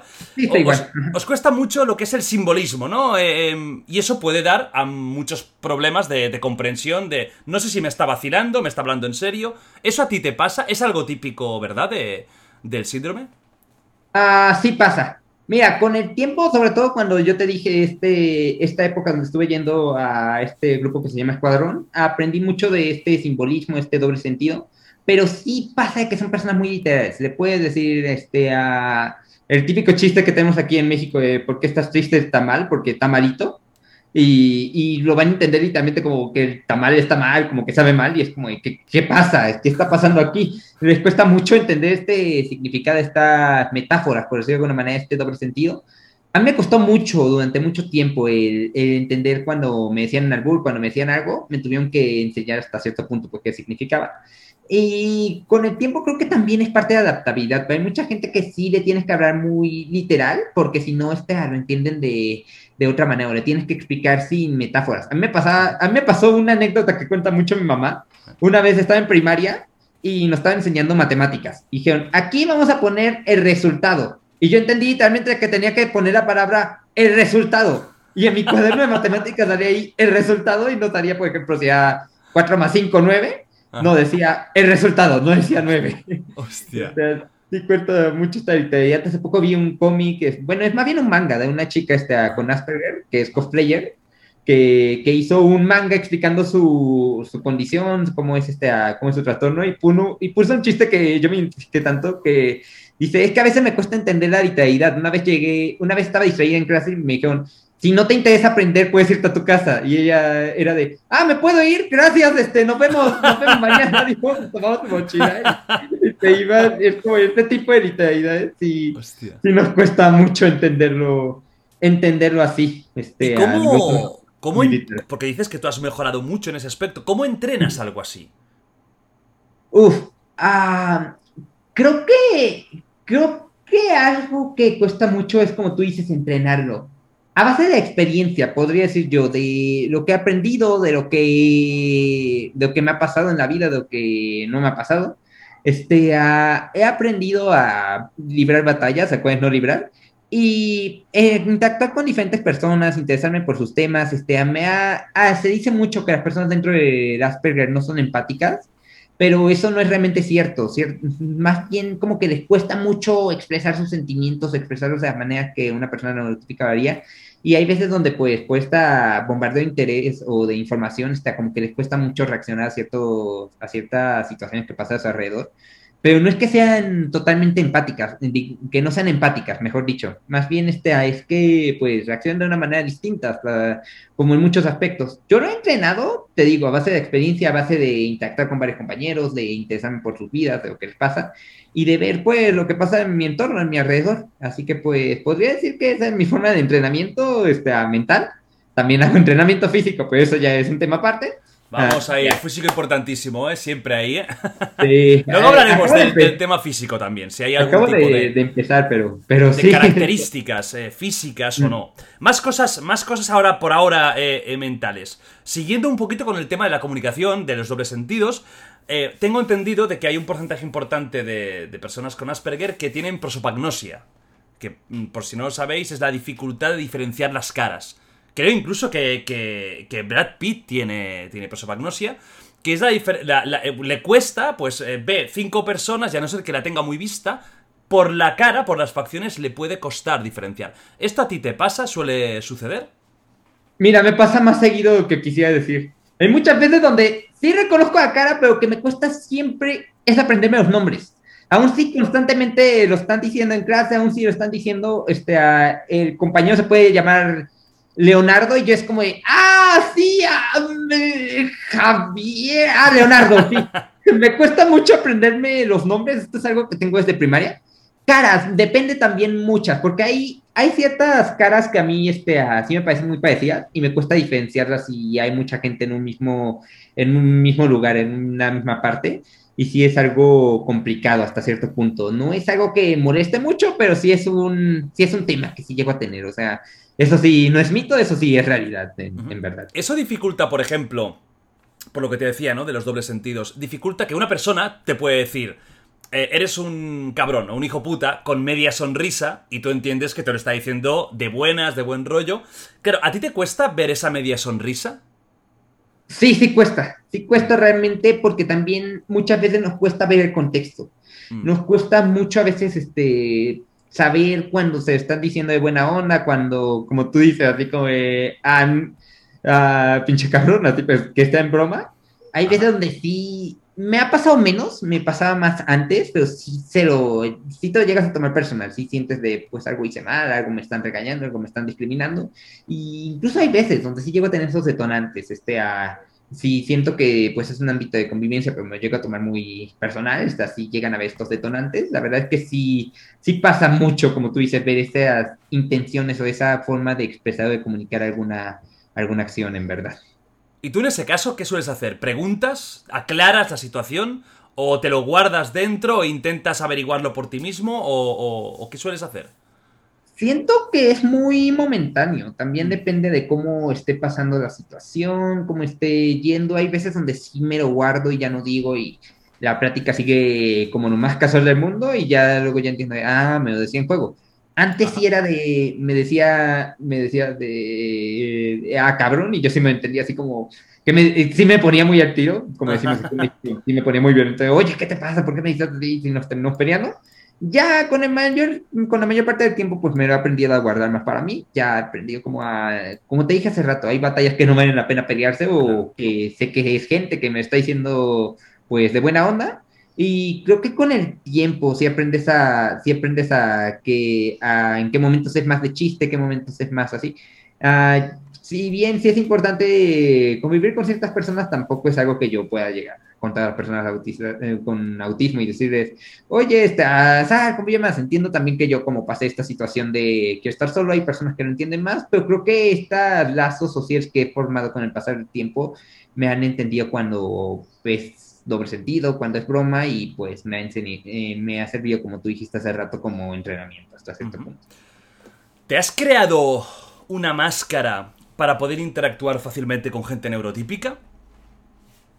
Creo que sí, hasta ciertos rubros. Hay, hay personas con las que sí he tenido que disfrazar un poco. Se dice, y es muy cierto que algo que pasa con las personas con Asperger, que más bien aprendemos a actuar, más bien aprendemos a mimetizarnos y a qué acciones sí están bien, qué acciones no están mal, a base de lo que nos dicen, a base de experiencia, pero sí muchas veces este, así tenemos que como que mimetizarnos con el resto del mundo. Hay muchos temas que sí me gusta guardarnos para mí o que me gusta como disfrazarlos, este, a, en parte para encajar, en parte para, pues, qué es lo que vayan a decir. Hay ciertas personas con las que sí mm, me despista un poco esta máscara que he generado y pues sí puedo enseñar mucho de mis, de mis verdaderos poderes, por así decirlo, pero pues creo que también a base de eso como que fusiona un poco la idea que tenía mía con la idea esta que le construí a los demás y creo que me ha servido para cuestionarme varias cosas en mi vida, varias cosas de mi alrededor y crecer un poquito más como persona este, para interactuar con otra gente neurotípica o para dar un mensaje este, positivo. Mira, a mí... ah, bueno, ya... Dime, dime, dime, continúa, continúa, intento. Algo rápido que me ha servido mucho es como en esta parte de patrones y este, me gusta a mí mucho, como te dije, ver series, ver anime, ver este... a está jugar viejos, me sirve mucho aprender lo que veo en esta serie como para readaptarlos a, a mi vida cotidiana. O sea, no te voy a decir que me voy a poner a ver Star Wars y me voy a salir aquí como un Jedi a la calle con tal Ya, ya, depende de qué serie te guste. Ojo, que a lo mejor, como te gusta Ataque a los Titanes, me sales con, con volando y me pegas un cuchillazo en la cabeza o en la nuca. Digo, cuidado, depende. O, te, te ves mucho Dragon Ball y empiezas a machacar a la gente. Cuidado, eh. no, no, no salgo ahí, me transformo en Super Saiyajin fase 3, no, tampoco. Oh, me encanta. La mejor, la mejor es el fase 3, ¿eh? Siempre lo diréis, siempre, siempre en el corazón, fase 3. Uf, Dragon Ball era muy bueno. Dragon Ball, maravilloso. Escúchame, ¿os cuesta, em, con, con Asperger, ¿os cuesta tener amistades, tener amigos? Cuesta más en ciertas áreas que en otras. Aprende también a tener tus amistades, a ver quiénes, este, a, quiénes están interesados en gustos particulares. Me pasa mucho, por ejemplo, este, a, hay una película ahorita en Netflix que acabo de ver, este, a, la de los Mitchells contra las máquinas, no sé si la hayas ah, visto. Ah, bueno, la que es de animación, ¿no? Que dicen que está muy bien. Este, el chavito Estarón me da mucha risa, como este, hola, ¿quieres hablar de los dinosaurios conmigo? Ah, no, muchas gracias. Y, se iba con otra persona y me pasa mucho así, hola, ¿te interesa este juego? Ah, no, bueno, gracias. Me, ah, venga, hasta luego, chao. Sí, exacto, así como, ah, bueno, adiós. Y aprender cómo a generar estas redes, este, a, a base de los gustos de ciertas personas, a base de este tipo de cosas. Por ejemplo, me pasó mucho con mi novia con mi novia este, nos pasó mucho formarnos la relación en base a un mismo interés. Este, en ese tiempo nos gustaba mucho el juego de Undertale, el de que salió. Sí, sí, hombre, es obra maestra. Y en, Te voy a decir una cosa, eh, no lo he jugado aún, ¿eh? O sea, me sé muchas cosas, está fatal, lo sé, pido perdón. Porque a mí, a mí me gusta mucho el JRPG. O sea, me gustan, desde que empecé con los Final Fantasy hace 100 millones de años, me encanta. Entonces, a mí me ahorita hablamos de JRPG, no acabamos, ¿eh? Tenemos aquí, hacemos un especial, amigos, especial de Asperger y especial de, de JRPG, la historia. pero lo tengo que jugar. O sea, me han dicho que es, muy raro, mm, pero muy mágico, que tiene algo, algo especial. O sea, empezasteis a salir por Undertale. Ajá, ajá. Sí, Wow. em- empezamos por Undertale porque en, en nuestra prepa siempre ha sido mucho de... Es Halloween, nos vamos de... Nos vamos de disfraz, nos vamos de cosplay. Y en esa época a mí me gusta mucho Undertale, a un cosplay de, de Sans, de la calaca esta que está en el, en el juego, y, ella, y subir a fotos a, a Facebook. Casi nadie me notó, pero ella que conocía el juego, esta, también había ido esta, de, de un personaje, de Undyne, y dijo, ah, mira, yo fui así, y de a poquito empezamos a hablar y, y vimos bueno. que tenía muchos temas en particular, y creo que eso es algo que pasa mucho con las amistades está dentro de Asperger. Ajá. Notas primero que tienen un tema en particular, y de ahí empiezas a formar más y más y más temas. Ahorita, ahorita ya, por ejemplo, ya ni hablamos de Undertale, este, a mi novia y yo llevamos cuatro años conociéndonos, y ya ni hablamos de ya, ya no hablamos de Undertale, pero de otros JRPG sí. Yo le empecé a enseñar unos, ella me enseñó otros, y ahorita ya andamos hablando de, de lo que salga. Qué bueno.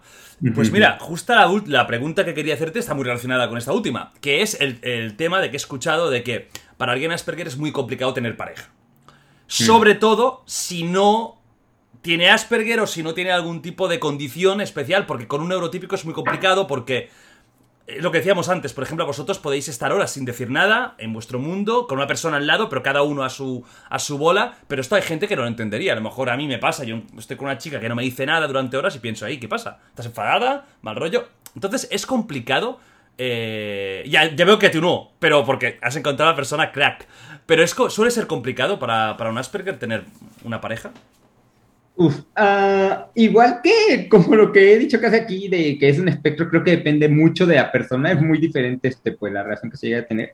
A mí me pasa mucho con esto de que, pues, como te dije, tuve este, este tema en particular por lo, que, por lo que empezamos a hablar. Y hay muchas veces donde yo siento que hablo de más con ella, de que estoy, no, es que fíjate, me puse, me puse a investigar que ahorita que andamos jugando el Final Fantasy X y vas a tal zona, tal, tal, tal, tal, tal, y ya cuando me doy cuenta llevo una hora hablando de, lo que pasa y fue, ay, creo que ya te aburrí, güey, no, no, tú síguele, tú síguele. Este, ah, le pasó mismo a una compañera que, que también está dentro de Asperger y tiene una pareja, habla, habla horas este, de algún tema y ay, creo que. Es como, no, no, síguele. Creo que depende mucho también de la persona que sea nuestra pareja, porque hay personas que, que pues les cuesta más, que les cuesta mucho como interactuar de diferentes cosas, como que se interesa mucho en ese tema. Ah, hay incluso relaciones tóxicas, ¿eh? de eso ni se escapa Asperger. ¿eh? Yo antes de andar ahorita con, con mi novia, este, ah, este, anduve con otra chica que, que se llamaba, le decíamos Kiri de cariño, eh, se llama Carla, este, ahí era buena, era buena onda conmigo, este, tuvimos varias cosas ahí, pero creo que al final la relación se empezó a volver un poco tóxica de parte de ambos, y lo bueno es que supimos cuando ya cortarlo, cuando decir, ¿sabes qué? Ya hasta aquí, y, y ya después fue cuando empecé a conocer bien a Itzel. Y aún así, con todo y todo este, ah, no te voy a decir que pues todo es perfecto, todo es como vida en rosa. Como cualquier pareja llegamos a tener este, ah, problemas, llegamos a tener broncas y nos hemos gritado y nos hemos dicho de cosas, pero creo que con la comprensión, el amor, el estarnos este, ah, diciendo de cositas, el estar, tal vez lo estoy pintando muy en rosa, no estoy seguro. No, no, no, no. que- A ver, coño, es bonito esto. ¿Sois cariñosos o os cuesta expresar el, el amor, el cariño? Ah, sí lo somos, o sea, sí lo expresamos a veces de nuestra manera, a veces incluso de sobremanera, o a veces algo que me pasa mucho a mí en la relación y es algo que pues eh, lo, lo seguimos trabajando, pero ha ido a mejor. Este, creo que me cuesta mucho expresar un mensaje, creo que después de un rato como que nos hacemos bolas y terminamos este, hasta cierto punto peleados, pero creo que por lo mismo de tener esta comprensión, creo que es lo más importante en cualquier relación y lo he hablado esto con pareja fuera incluso del espectro. Eh, una, una amiga, no sé si me esté viendo, saludos a Melanie, Melanie, Eh. crack. Este, a que me ayuda mucho en la relación de pareja. Este, creo que cuesta mucho el mensaje, eh, transmitir un mensaje de transmitir como vamos en sintonía, pero también está pues, pues de a poco hemos aprendido a, a hablarnos mejor, a expresar nuestros temas, a decir, oye, vamos a caminar juntos con pareja y realmente creo que de a poco los dos hemos mejorado realmente y espero que esta relación siga de aquí hasta siempre. ¡Ole, ole! ¡Coño, qué bonito! ¡Viva el amor! ¡Viva el amor! Sí, sí, sé que es muy romántico, parece película, película romántica, este, ah, pero... Eh, dos pero, cartas pues, sí. para, para, para un Asperger. Es la nueva película romántica de Tom Hanks y... y- ¿Te De hecho, imaginas hay una, la- hay la una serie en Netflix que explora mejor ese tema. De hecho, no sé si ya quieras ver, este, se llama Loving the Spectrum. que juntan a personas este, a- dentro del Asperger, que Asperger, autismo, diferentes este, a síntomas parecidos, y los juntan así como típico este, a programa de citas. Sí, pero aquí pues, tenemos First la- Dates, sí, sí. Ajá, ándale, ándale. Pero pues con la característica de que ambas son personas dentro del espectro. Y suelen pasar cosas muy curiosas y muy chistosas ahí. Ajá. Qué Realmente- bueno. Mira, estas cosas molan porque al final lo que se consigue con esto ah, son, es visibilizar. Y es quitar lo que tú decías, tabús, miedos, prejuicios. Oye, que al final eh, lo peor que se puede hacer con algo es esconderlo. Lo peor que se puede hacer con algo es darle misticismo, porque luego es cuando empiezan las películas, eh, cuando empiezan las paranoias. Lo más fácil es lo que estamos haciendo ahora. Oye, se explica, mira, pasa esto, pasa lo otro. Por ejemplo, una pregunta que, que- que me ha venido ahora y que creo que es bastante, bastante buena. Tú, tío, si pudieras mágicamente tirar para atrás en el tiempo y con un botón no tener eh, Asperger, ¿lo harías? ¿O tú ya estás. ya estás. mm, ya te gusta ser como eres o preferirías no haberlo tenido? Si pudieras. Uf, este, aquí estamos hablando de casos muy hipotéticos, bien chistosos. Porque Totalmente incluso- hipotético. Incluso tendríamos que captar cosas genéticas, cosas incluso antes de mi No, nacimiento. no, magia. Imagínate que viene Jesucristo y te dice: Te doy el poder. ¿Qué harías? No, yo creo que realmente como persona con Asperger este, me estoy feliz con la condición que tengo. La verdad es que algo que he visto en muchos grupos, hay gente que diciendo, no, es que sufren mucho, es que, es que, este, es que les cuesta mucho interacción, la asociación con mucha gente. Yo creo que mucho que cuesta son realmente dos cosas. Uno, que a personas con autismo, con Asperger, se identifiquen ellos como tal, que sientan orgullo por lo que son y que sepan que no tienen nada de malo, simplemente que pues es una forma distinta de ver el mundo. Y dos, lo mismo que tú mismo dices de los prejuicios, de lo que se tiene a la gente, en parte es este, a, en parte es este, a, pues por lo que ven en las noticias, en las calles, creo que en parte también este, hay ciertas películas que han reflejado un estereotipo como muy negativo de Asperger, este, a, se habla mucho de inclusión en los medios este, actualmente y con Asperger pues pasa lo mismo. Y hemos tenido series que son verdaderamente buenas, algunas mejores que otras, pero siento que en algunas prevalece mucho el estereotipo de como marcarlo con Asperger. Este, ah, lo hablaba en la mañana con mi mamá, de hecho, de, de, oye, es que hay películas, por ejemplo, me gusta mucho a mí esta, esta serie de, de Good Doctor, que está en Amazon. Ah, sí. Ah, Ajá, ajá, que pues eh, la persona tiene Asperger, el protagonista. Y me, digo, me gusta, pero siento que hay veces donde lo hacen muy estereotipado. Pasa lo mismo con la serie esta, la de Big Man Theory, con Sheldon Cooper, que es una Claro, persona que con es como el más famoso, ¿no? De, de Asperger, de, digamos, de la ficción. Ándale. Y, y está bien, o sea, es bueno que se hable el tema y que lo retraten de manera clara, de manera concisa, pero siento que hay veces donde se va mucho la ridiculización, mucho el chiste y, y creo que es la, entre, la pregunta que siempre hace la gente cuando, cuando les presenta el tema es de, ah, entonces es como Sheldon Cooper, es como Cooper", es como de, no, no, es, es completamente diferente. Hay gente que sí, es- que sí puede ser muy parecida, pero pues no todas las personas con, con autismo. Hay, Claro. hay series y hay series muy conocidas, este, que a mí me gustan donde sí se maneja bien, este, una de esta, por ejemplo, este, hablando de rollo anime, este, en Death Note, a L, L es una persona con Asperger y no Pero se dice ningún, Lo dicen en, en la. Yo lo he visto, Death Note me encanta, pero lo dicen No en lo algún dicen. momento. No lo dice en ningún momento, fue una cosa que el director confirmó, este, Ah. después, no me acuerdo si mangaka o el director, pero sí lo confirmaron, de es una persona con Asperger y si ves los comportamientos que tiene, si ves como la forma de actuar, que siempre está como encorvado, que siempre tiene la manía esta de, ay, ¿qué era lo que hacía? Era que comía dulces, ¿no? Sí, sí, sí. Sí, eh, como obsesivamente, ¿no? Ahí con la manía. Tiene- Hostia, no había- no- no- nunca había, había asociado. Eh, hostia, me encanta Death Note, por cierto, si no la habéis visto. No veáis la película de Netflix, por favor, os lo pido de rodillas, porque eso es una aberración a la humanidad. Eso es un, una- un pecado capital. Pero el Es anime buena además si es la ver como comedia. Si la quieren ver como una comedia olvidante que existió Death Note, Es este, horrible, es que no tiene ninguna lógica. Por la serie, que es corta además, eh, la son 24 episodios, creo.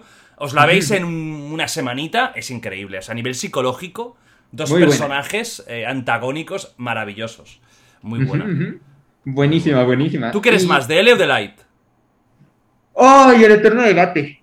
Mira, creo que creo que cuando era pequeño era más de like, pero con Uh. el tiempo me he ido más hacia, hacia L. Como que ha sido como, ah, de poquito a poquito, como que... Primero lo eras más rebelde, ¿eh? Era más rebelde y luego te has vuelto el bueno. exacto. Ajá, exacto, exacto. Es lo, es lo que pasa, como que al principio eres like, luego ya dices es que no, pero sí, es, eso es lo bueno, que la verdad, pues ambos tienen sus puntos de vista muy buenos y muy marcados.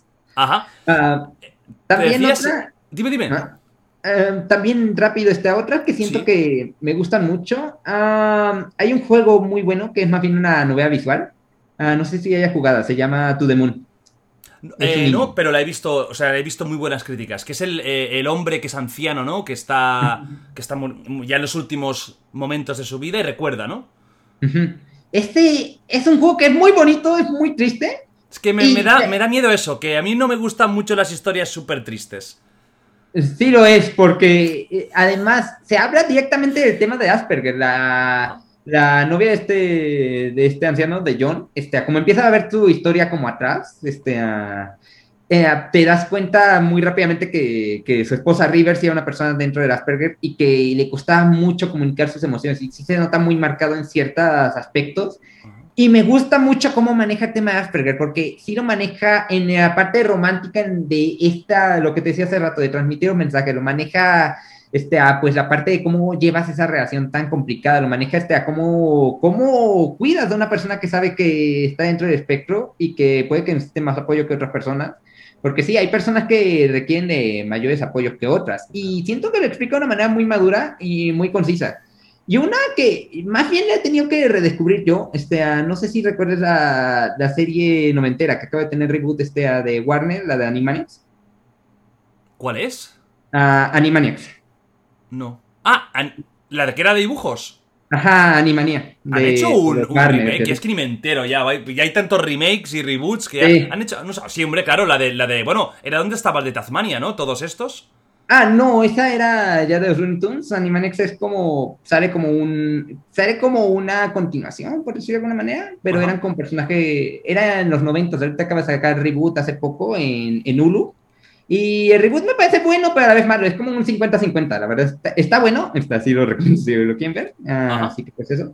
Pero había un segmento en esta que me pareció que pasó totalmente olvidado, y mientras más lo puse a ver, que dije, es que no se maneja directamente como el tema de Asperger, pero sí se puede entender como hasta cierto punto este a que sea como una pareja una persona con, con Asperger y una persona que no lo tenga. El segmento era de, de uno de unos animalitos aquí bonitos, que era una gata y un, y un perro que se llamaba Rita y Runt, que me parece que sí hablaba demasiado. Si te pones a ver el contexto y, y ves de dónde salió la idea de sketch, dices es que tiene muchos consejos de cómo puede ser una relación de una persona con, con autismo, con una persona neurotípica y cómo, este, a, cómo terminas, este, a, cómo terminas desempeñando este rol de, de, de, de querer protegerse y de que ambos se protejan. Y es algo que es sencilla, es más de comedia realmente, tal vez le esté viendo mucho subtexto a la cosa. Sí, a lo Pero mejor no tiene nada que- ver. A lo mejor y no, a lo mejor es algo que yo me he inventado, pero es este, a- algo, que, algo que me ha servido como de mucha fuerza para, para, sobre todo con la relación de mi hermana, de saber cómo cuidarla, de saber cómo apreciarla más y, y creo que ha sido como muy complicado el que, estamos aquí con una separación de espectro autista tan diferente, pero con el tiempo pues hemos aprendido a mejorar nuestra relación y ahorita este, es una persona que quiero mucho. Bueno, siempre he querido mucho, pero Claro, ahorita... pero la comprendes más y es más fácil la, la- la comunicación y todo. Hemos Exacto, hablado de cosas que hay gente que podría identificar como dificultades, ¿no? El hecho de que os cueste los dobles sentidos, las caras, pero, oye, no todo es malo, también hay cosas que son ventajas. Dime cuáles para ti son las mejores ventajas de ser Asperger, las facilidades que te, que te ofrece. Ah, las facilidades. Mira, algo que pasa mucho en el, en el espectro es que suelen ser muy seccionados y muy ordenados en otras cosas. Sueles construir horarios a base de pues, lo que sabes que tienes que hacer, lo que es importante o que no, y llevar un cierto orden. A mí, por ejemplo, me cuesta mucho trabajo eso. pero, pero pues sí, hasta cierto punto he aprendido a tener un mejor orden. Este, he aprendido a ya este, a mejorar mis condiciones de vida a base de, de llevar estos horarios pre- predestinados que ya tengo. Am, ¿Qué me ha servido? Me ha servido que me sirve mucho para enfocarme en ciertas metas. Ah, me lo dijo un amigo en bachiller, este, de, es que algo que me gusta mucho de ti es que cuando te propones algo lo logras. Y eso es algo que, que sí te hace, te, siento que te vuelve muy obstinado, el querer siempre intentar seguir, seguir, seguir. Es un poquito complicado a veces, porque cuando fracasas, yo creo que dentro del Asperger eh, sí te tira mucho otra es que no me está saliendo, es que la culpa es mía, es que, es que te presionas demasiado, pero ya cuando lo sigues constantemente haciendo, llega el punto donde te comprometes a tal grado que lo llevas a sacar adelante. la parte de, de interés reducido me parece interesante porque siento que eso es algo que yo he dicho importante a los Asperger. Como te enfocas demasiado en un tema, te aprendes a ser maestro en el mismo tema, a saber este, a por dónde ir, qué, qué hacer, qué no hacer, y te terminas volviendo este, a un gran experto en el tema a comparación de muchas personas neurotípicas que les ha costado mayor trabajo. Tú, tú hasta cierto punto lo aprendes rápido y entiendes rápido, rápido hasta ciertos sistemas que, que te interesen. Así que pues de ventajas yo diría esas realmente. También sois muy observadores, ¿verdad? Demasiado. Demasiado. ¿Qué crees que es positivo o negativo esto? Positivo, yo la verdad lo veo mayor positivo porque mucha gente dice, ay, es que, por ejemplo, tomo, no sé, esta taza que tengo aquí y te pones a analizarla, está muy detenidamente y todo, pero sí aprendes a entender, pues, los componentes que tienen, la ilustración que tiene, todo lo que es. Y aunque sea algo que para mucha gente lo diga que es tonto así, pero tú te vuelves un experto en la taza de lo que tú quieras, viendo la observación, así analizándolo persistentemente, te terminas volviendo un experto a base de del aprendizaje visual, a base de pues la experiencia y de cómo lo sientes. También tienden, a ser muy kinestéticos de tomar algo y sentirlo como la textura que tiene, la forma que tiene, y yo creo que sirve mucho para el análisis y la, y la comprensión del mismo objeto, de la misma materia que se está estudiando. Claro, eso es ideal, sobre todo también si os queréis enfocar en, lo que decíamos al principio, en carreras o en estudios muy científicos. Claro, es una característica ideal, porque el hecho de, enfocarse muchísimo en cómo funciona algo, cómo, cómo interacciona, Claro, por eso quizás también lo que decíamos de Einstein, de, de Newton, que son personas que inventaron mm, bueno, se basa el universo que conocemos, o el conocimiento del universo, en cosas que ellos de alguna forma descubrieron e inventaron, bueno, más que inventar, descubrieron, eh, pues básicamente por eso, por eso seguramente obsesión casi que tuvieron por un tema en concreto, porque luego se sabe que Einstein, por ejemplo, era un desastre en, otras, en otros campos y no era súper dotado en todo, ni para nada, ¿no? Eh, a nivel físico, ¿hay alguna característica que sea habitual con los Asperger? ¿Sois más o menos coordinados? ¿No tiene absolutamente nada que ver? Ah, ¿Suele afectar en algo físico o para nada? Ah, bien, lo que acabo de decir coordinación depende. Hay algunos movimientos que son este, muy, que les cuesta mucho la coordinación a base de una persona neurotípica si no es su tema de interés o si es en ciertos casos, te digo, depende mucho del caso. Ah, fuera de eso, que tengamos alguna dificultad en el desarrollo físico, ninguna. De hecho, yo pienso que las personas con Asperger o con autismo tendemos a ser incluso más interactivos que otras personas, así que tendemos a movernos más, tendemos a hacer.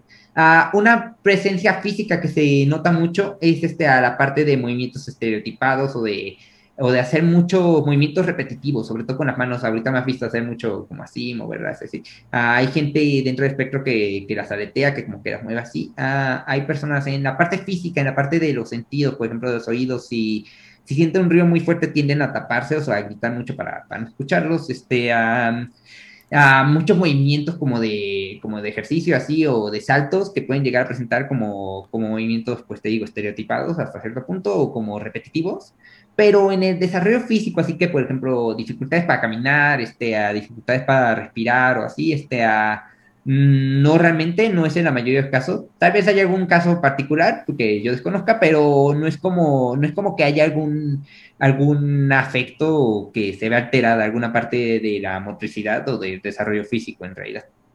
Ajá. Tú ahora, cuando contactas con gente nueva, eh, ¿tú les cuentas tu condición?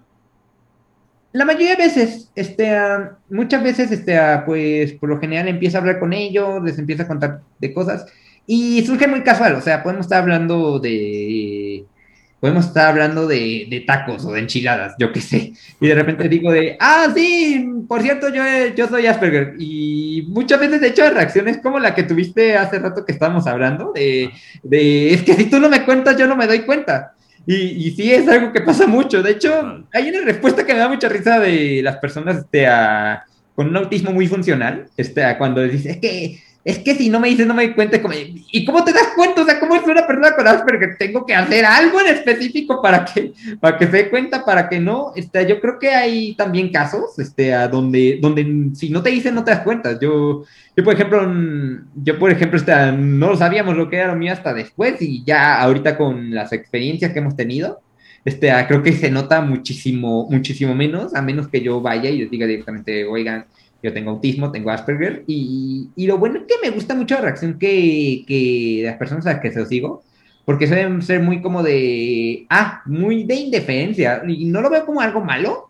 sino que yo le he dicho muchas veces, algo que me molesta hasta cierto punto en el espectro autista, es que tiendan a reaccionar, a sobre reaccionar de manera negativa o sobre reaccionar de manera positiva, porque me gusta mucho cuando de manera negativa, cuando dices tienes Asperger y, ay, pinche raro, ¿qué, qué te pasa? Que, que no, que de seguro es como Sheldon Cooper, que no te me acercas, sí. Es como, eh, a ver, para eso estamos aquí, para empezar a quitar mitos, tabúes y entender que, pues, tenemos las mismas condiciones de vida, simplemente una forma de pensar distinto y no me gusta tampoco de la parte heroica, de que dicen, es que son superhéroes porque se enfrentan con las dificultades de un neurotípico y surgen mejor que otros. Y como, no, al fin y al cabo somos personas este, funcionales, personas normales y simplemente nuestra única característica distinta es que estamos dentro de un espectro que tal vez no sea tan hablado en la sociedad, pero al final del día pues somos, este, pues somos igual que todas las personas neurotípicas en realidad. No, yo, yo, yo estoy. Bueno, no, me pasa a mí, ¿eh? Pero, pero de las cosas que más rabia me dan también es la condescendencia. Que es ese trato de pena, ¿no? Cuando alguien tiene algo y es como. Ay, que. No, tío, vamos a ver. Que, ah. hombre, me dijeras que estás. que no sales de casa, que estás en una situación crítica. Entonces, vale, puedo entender esa condescendencia un poquito de, oye, pues vaya putada. Pero si eres una persona funcional que vas por tu rollo, simplemente tratar así a alguien, que se hace mucho en esta época de, de, las redes sociales y de quedar bien con todo el mundo, se hace mm. mucho, esa condescendencia. Creo que lo mejor es la, bueno, la indiferencia.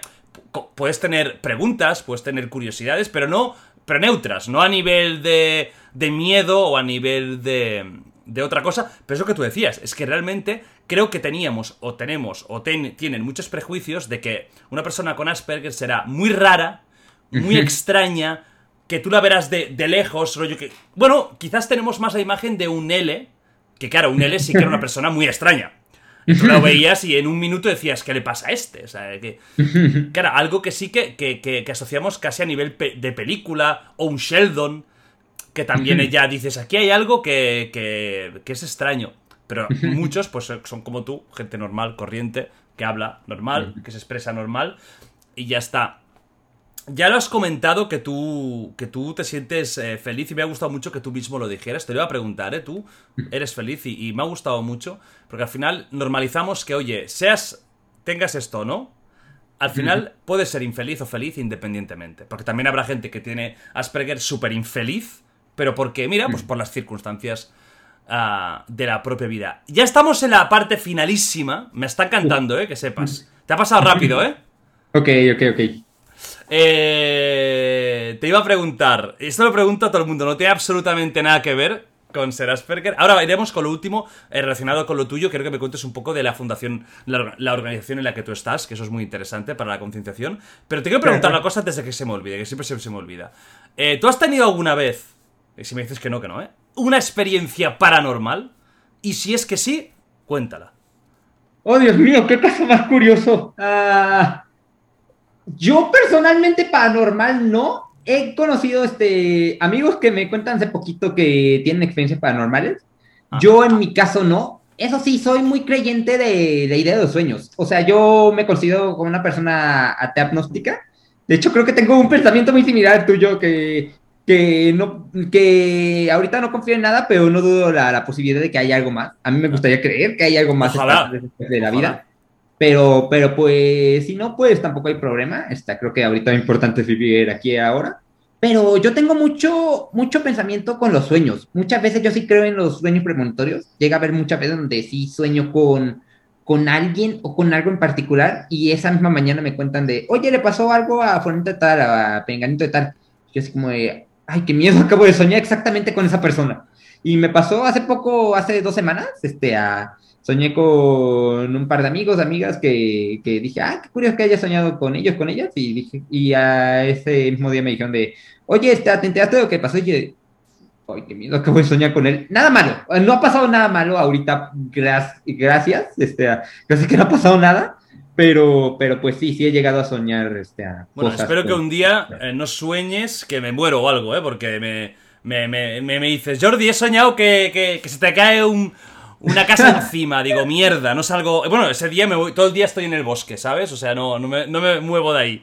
Vamos con el tema de, de Iluminemos de Azul. Ah, Iluminemos de Azul, claro. Que es, eh, bueno, donde tú estás ahora muy también focalizado y tal. Cuéntanos un poquito, ¿qué es esto? Y cómo puede ayudar a la visibilización y, a la concienciación de, del autismo. Bueno, Iluminemos de Azul es una, es una organización sin fines de lucro que se formó hace, de, hace alrededor de cinco años lo formó una persona que se llama Gerardo Gaya y, tiene una historia bastante interesante. Él, era, él estaba en la asociación de, de corridas de toros, este, era su profesión y le iba bastante bien, pero llegó a tener a su, a su hijo, creo que es hijo único este hijo que tiene, y de a poco empezó a notar como muchas características detonantes de, de, un trastorno espectro Llevó a hacer este, a las investigaciones, este, a sacó pruebas y todo el rollo, y ahí fue cuando, cuando dijo de, no, pues, pues, este, pues sí está dentro del espectro, ¿qué, ¿qué, voy a hacer? Así que de a poco, mientras seguía con su trabajo habitual y así, empezó a desarrollar varias varios eventos para, para concientizar de la condición, ya no solo de su, de su hijo, sino de lo que es la condición.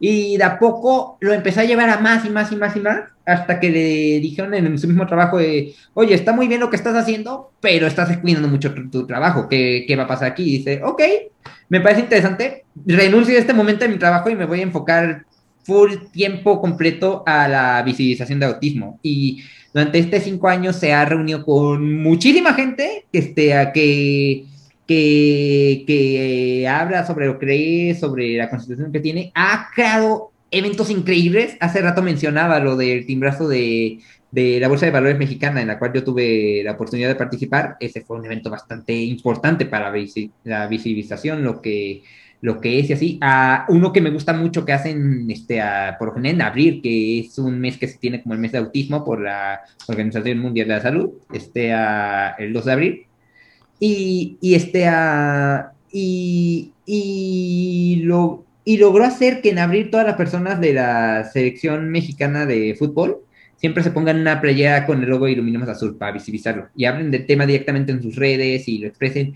Firma contratos con muchas empresas, ya sean de, de de comida, de, de, librerías, tal vez de cine. Tuvo una, antes de la pandemia, tuvo un evento muy interesante está, con una empresa de cine aquí en México, está, Cinepolis, en el cual así adaptaban las salas para que las personas dentro del espectro las pudieran ver. Este, ha, influenciado en diferentes este, espectáculos culturales. Está, yo trabajé en uno que ese ya no fue directamente con Iluminemos, tenía su apoyo, pero no fue directamente, fue más del gobierno, que se llamaba Las Funciones Reajadas, en el cual yo estuve trabajando staff y como doy a parar en, en Iluminemos Azul, primero empieza con mi madre, que se, como ya dije, se empezó a informar mucho del tema eh, a causa más que nada, no tanto de mí, sino de mi hermana. Pero yo empecé a ir a los, a los, a los eventos que realizaban, a las pláticas, a las charlas y así. Y este, y, y entonces, este, a base de esto, me empecé a interesar más de lo que es autismo, de lo que es este, a de lo que es este, ah, de lo que es tema, y empecé a hablar un poco con Gerardo, empecé a hablar en ciertos eventos, y ahí es cuando, ahora que sí, se prende el foco como en las caricaturas, y dijo, no, este, uh, pues es que estamos hablando de inclusión, pero no tenemos a alguien dentro del espectro que dé el mensaje. Y empezó a ver cómo lo daba yo y cómo lo expresaba, y a poco me empecé a invitar a más eventos y a más y a más. Este, me empezó a decir, oye, hay un evento eh, de tal organización que decir, y yo decía, pues voy, oye, salió un trabajo de esto, ¿Quiere, ¿quieres empezar a, trabajar aquí? Sí, voy. Ah, oye, este, estamos organizando esto, le entro. Y ahorita que estoy realizando ya mi servicio social, para acabar mi, mi carrera, este, ah, le dije, oye, ¿crees que me puedas tú ayudar con las partes de servicio social? Y me dijo, no solo te voy a meter como de servicio social, te voy a meter como becario porque me parece que es muy importante para, para la parte de visibilización. Y y claro, está, tú entré y aquí ya es cuando empiezo a trabajar yo con, con las personas de Iluminados de Azul.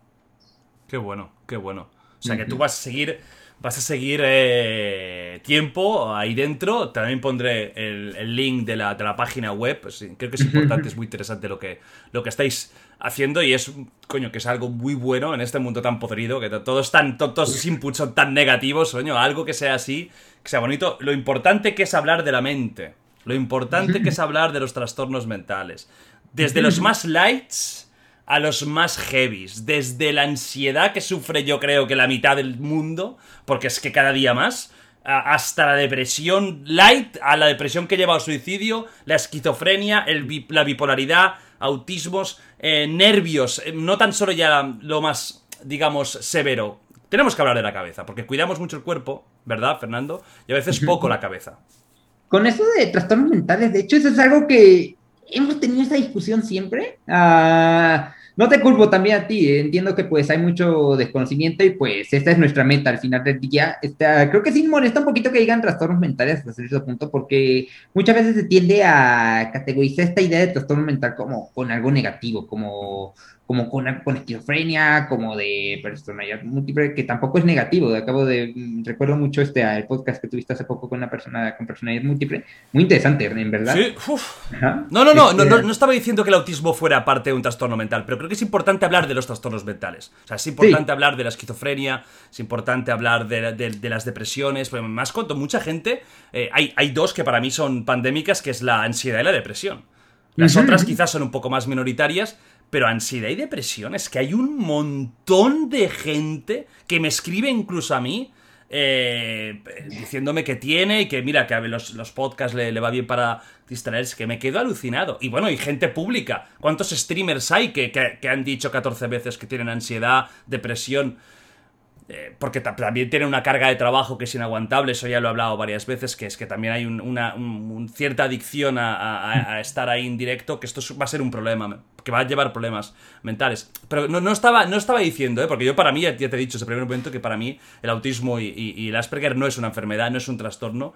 Eh, para mí es una forma diferente de ser, eso, eso sí, pero no... Pero sí que es importante hablar de los trastornos, Yo, por ejemplo, tengo muchísimas ganas y de hecho eh, ya aprovecho esto para invitar, si alguien tiene eh, esquizofrenia, me encantaría hablar con una persona esquizofrénica, eh, desmitificando, que en primera persona me cuente y si conocéis a alguien o vosotros mismos lo sois, voy a dejar un mail que es invitados.jordiwild.com, lo dejaré también en la descripción, por si me queréis mandar vuestro perfil, seáis anónimos o no, y esquizofrénicos, bipolar, con depresión, trastornos alimentarios, bulimia, anorexia, anorexia nerviosa, cualquier tipo de trastorno así, me encantaría traer al, al The Wild Project. Perdona, eh, que me he pegado aquí el rollo, que parezco un monólogo.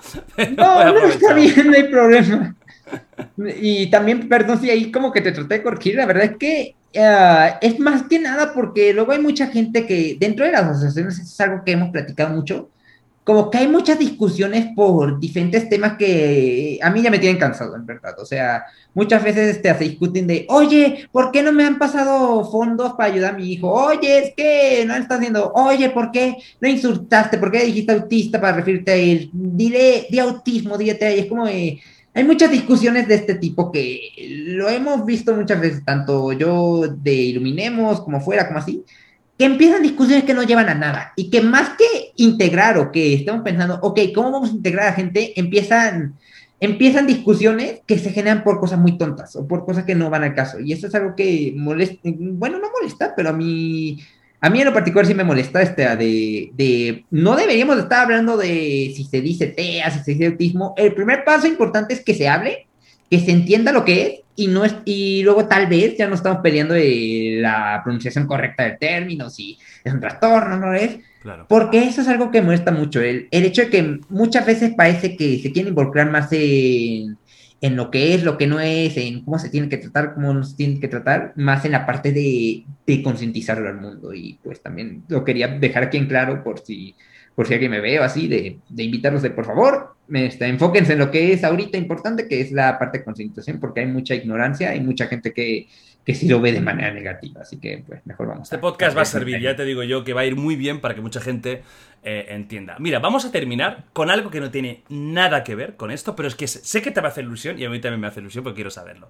Quiero que me digas tu top 3 videojuegos de la historia y después top 3 JRPG de la historia y terminaremos con esto. No tiene nada que ver. Y me da igual, es que me da igual, por eso, por eso es mi programa, por eso es mi show, porque puede hacer lo que quiera. Que- pero muy resumido, ¿eh? Tiene que ser rollo 1, 2, 3, 1, 2, 3. ¿Vale? Primero videojuego general y luego JRPG. Venga. Jordi, me acabas de hacer la pregunta del siglo. No sé cuántas veces había estado esperando que, que Jordi White me hiciera a mí esta pregunta y no sé Ojo, por eh. qué. Ah, mira, videojuego general, tengo top 3. Me Venga. la pone difícil porque podría ser top 10, pero... Ya, para mí igual, para mí igual. 3. Top 3 está muy marcado. El tercero sería la saga de Mass Effect. Uh, Ah. ¿sabes que va a salir ahora el- la versión Sí. remaster y todo eso, eh? Sí, la estoy esperando con muchas ansias. La verdad espero que esté buenísima. buenísima. Ah, Mass Effect sería la, la tercera. La segunda sería Metal Gear Solid. Oh, ¿Cuál es tu favorito de todos? El 3. Bien, Buenísimo, vamos vamos vamos vamos. El 3 es, es hermoso. Eh, mi novia se lo puso a jugar. En toda la saga lloró. Y uff, se sintió muy bien volver a jugar. Y mi favorito personal, que no tiene mucho que lo descubrí, pero ah, me ha llegado mucho al corazón desde que lo descubrí, ah, los juegos de Nier. Uf. De Nier Replicant y el Nier Automata. Eh, yo jugué Nier. cu- eh, ahora voy a ir de vacilón, ¿eh? Porque esto siempre quedas de super crack. Yo lo jugué en su momento cuando salió. No sé cómo llegó a mí, Uh. porque un juego que no tuvo éxito. Es cierto que era muy feo, porque era muy feo. Es cierto que era un poco tosco de jugar, pero eh, ahora ha salido el, el- el remake, bueno, remake, remaster, no remake de- del. Nier, que es, Es el- como una original.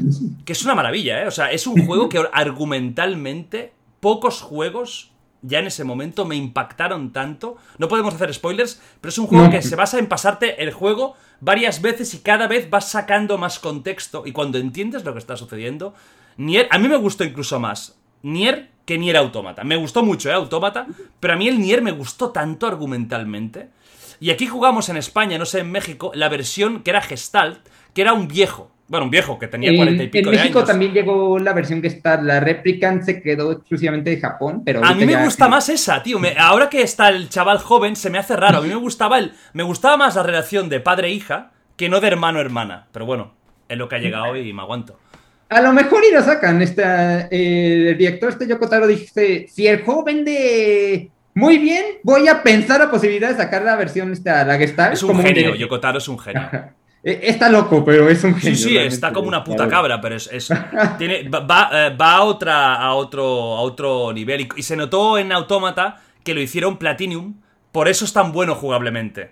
Claro, el otro lo hizo él con su estudio, Cavia creo que se llama. Cavia, claro, que eh, bueno, se notaba que, que, que le faltaba pulir, pero argumentalmente y la música, tío, la música es... Uf, la música de Keisho Kabe. De hecho, a comentario random, a este juego no, o sea, no puedo poner el top, pero sí es un favorito personal mío porque Dale, dale. efectivamente lo adoro, este a Super Smash Bros.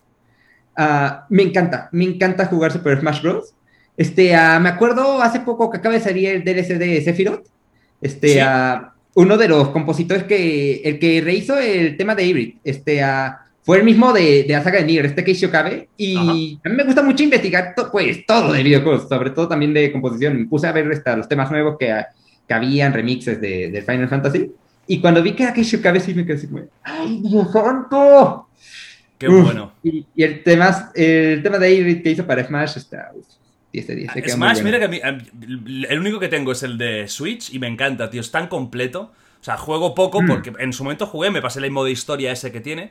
Eh, y es un juegazo. Lo que pasa es que tiene 4.000 millones de personajes y hay un momento ya Sí. que. Yo jugaba con Cloud, siempre me pillaba Cloud Yo cuando lo desbloqueé y Cloud a tope ahí. Vale, ahora hablando de Cloud. Pues ahora quiero que me hagas tu top JRPG.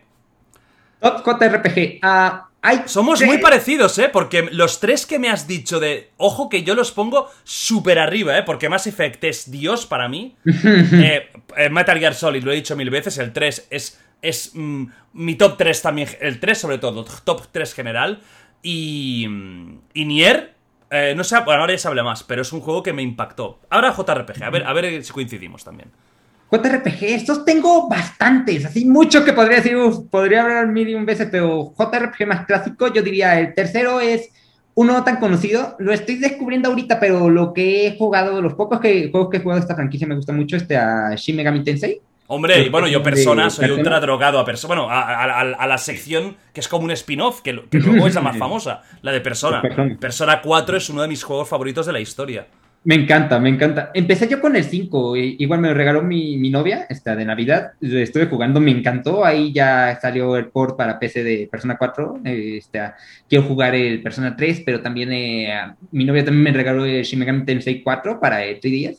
Me gusta mucho que no sea como este rollo de bien contra mal, como que te hacen bien, esta, así como de como de que ambos puntos de vista tienen sus cosas y que te hagan decidir pues lo que ¿Te pasa. has pasado y- el 4?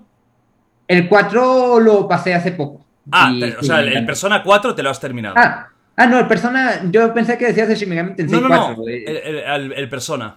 El Persona eh, no le terminé el 4, el 5 sí acabé.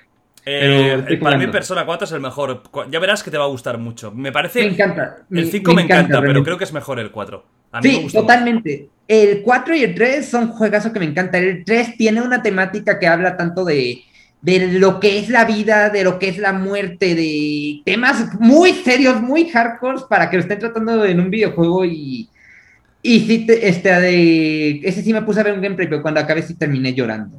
Del así. 3 me cuesta el sistema de combate. Ay, Que sí. yo, la, yo la versión que jugué, que era una que solo podías controlar al prota. Y los otros dos Mm. iban solos. Y claro, eso era un desastre. Porque si jugabas en difícil, no, la, la inteligencia artificial era una puta mierda. Y, Sí. y- y claro, era, eh, era muy complicado.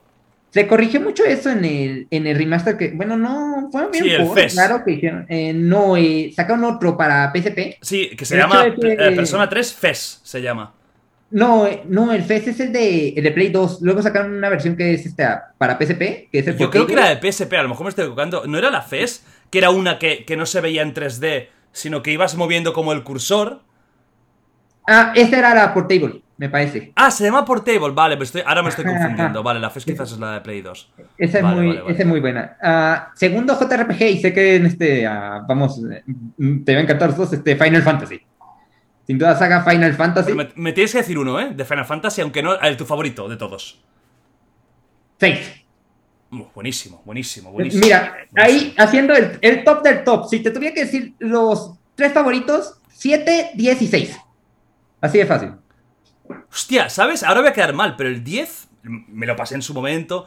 Pero es uno que, tío, te lo juro que me ha acabado gustando menos que los demás, tío.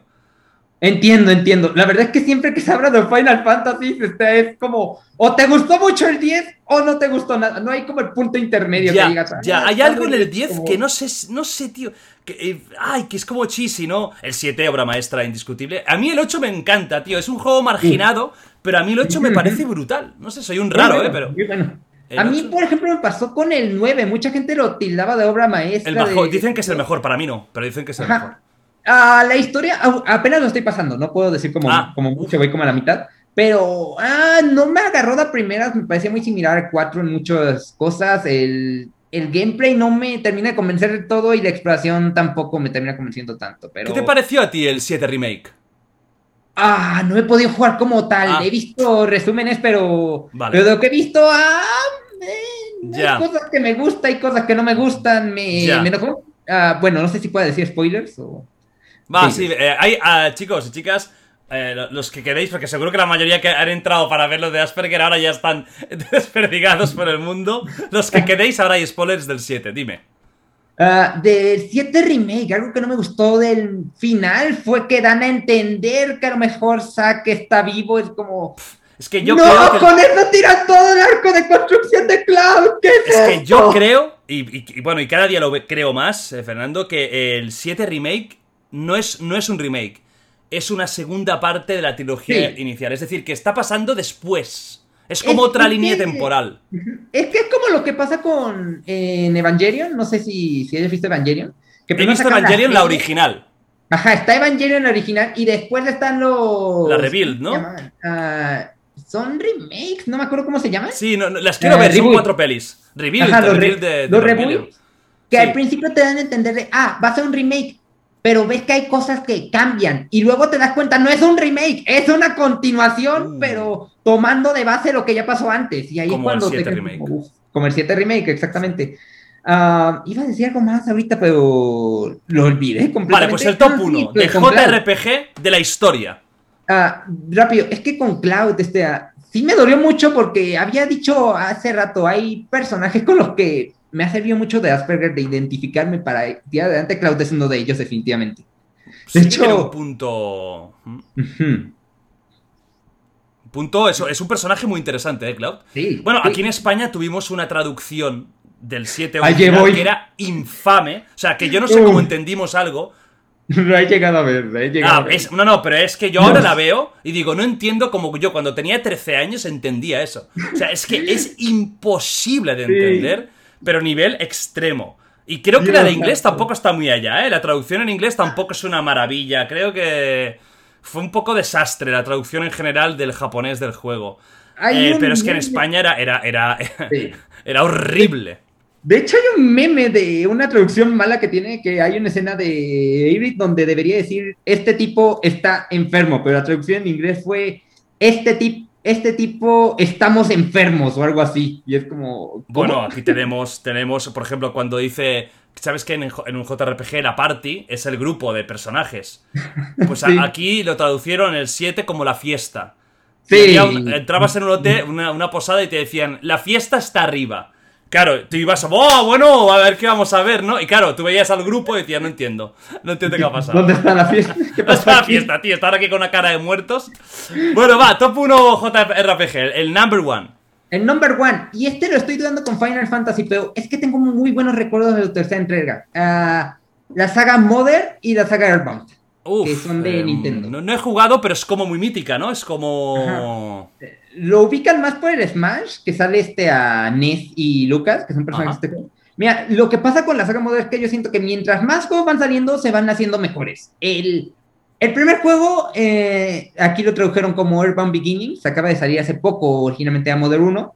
Este, ah, me parece un RPG que ha envejecido fatal. Este, con la muchos. exploración es muy confusa, el, el grindeo es fatal, el encuentro de enemigos es altísimo, el jefe final es dificilísimo, es, es un juego que a mi parecer es injugable, pero que ok, es un buen comienzo.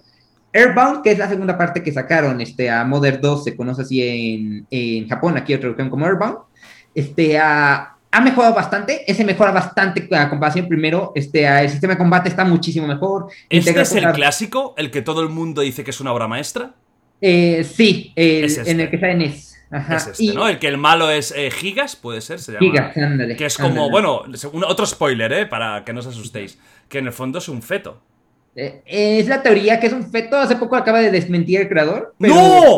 Si me parecía maravillosa la teoría. Es que, es que sí tiene, sí tiene sentido. Hay, a mí uno de mis gustos culpables ahorita que tengo es ponerme a ver icebergs, estos videos que son de teorías conspirativas de lo que caiga. Ajá. Y hay algunas que explican teorías muy interesantes del propio juego. Y sí, y el, el Airbound 2, la verdad, me gusta, me gusta mucho por todas las referencias a la cultura pop que llega a tener. Son bastante creativas hasta cierto punto. Es un juego de los 90, pero que las ves hoy y tiene referencias que sí hacen reír bastante.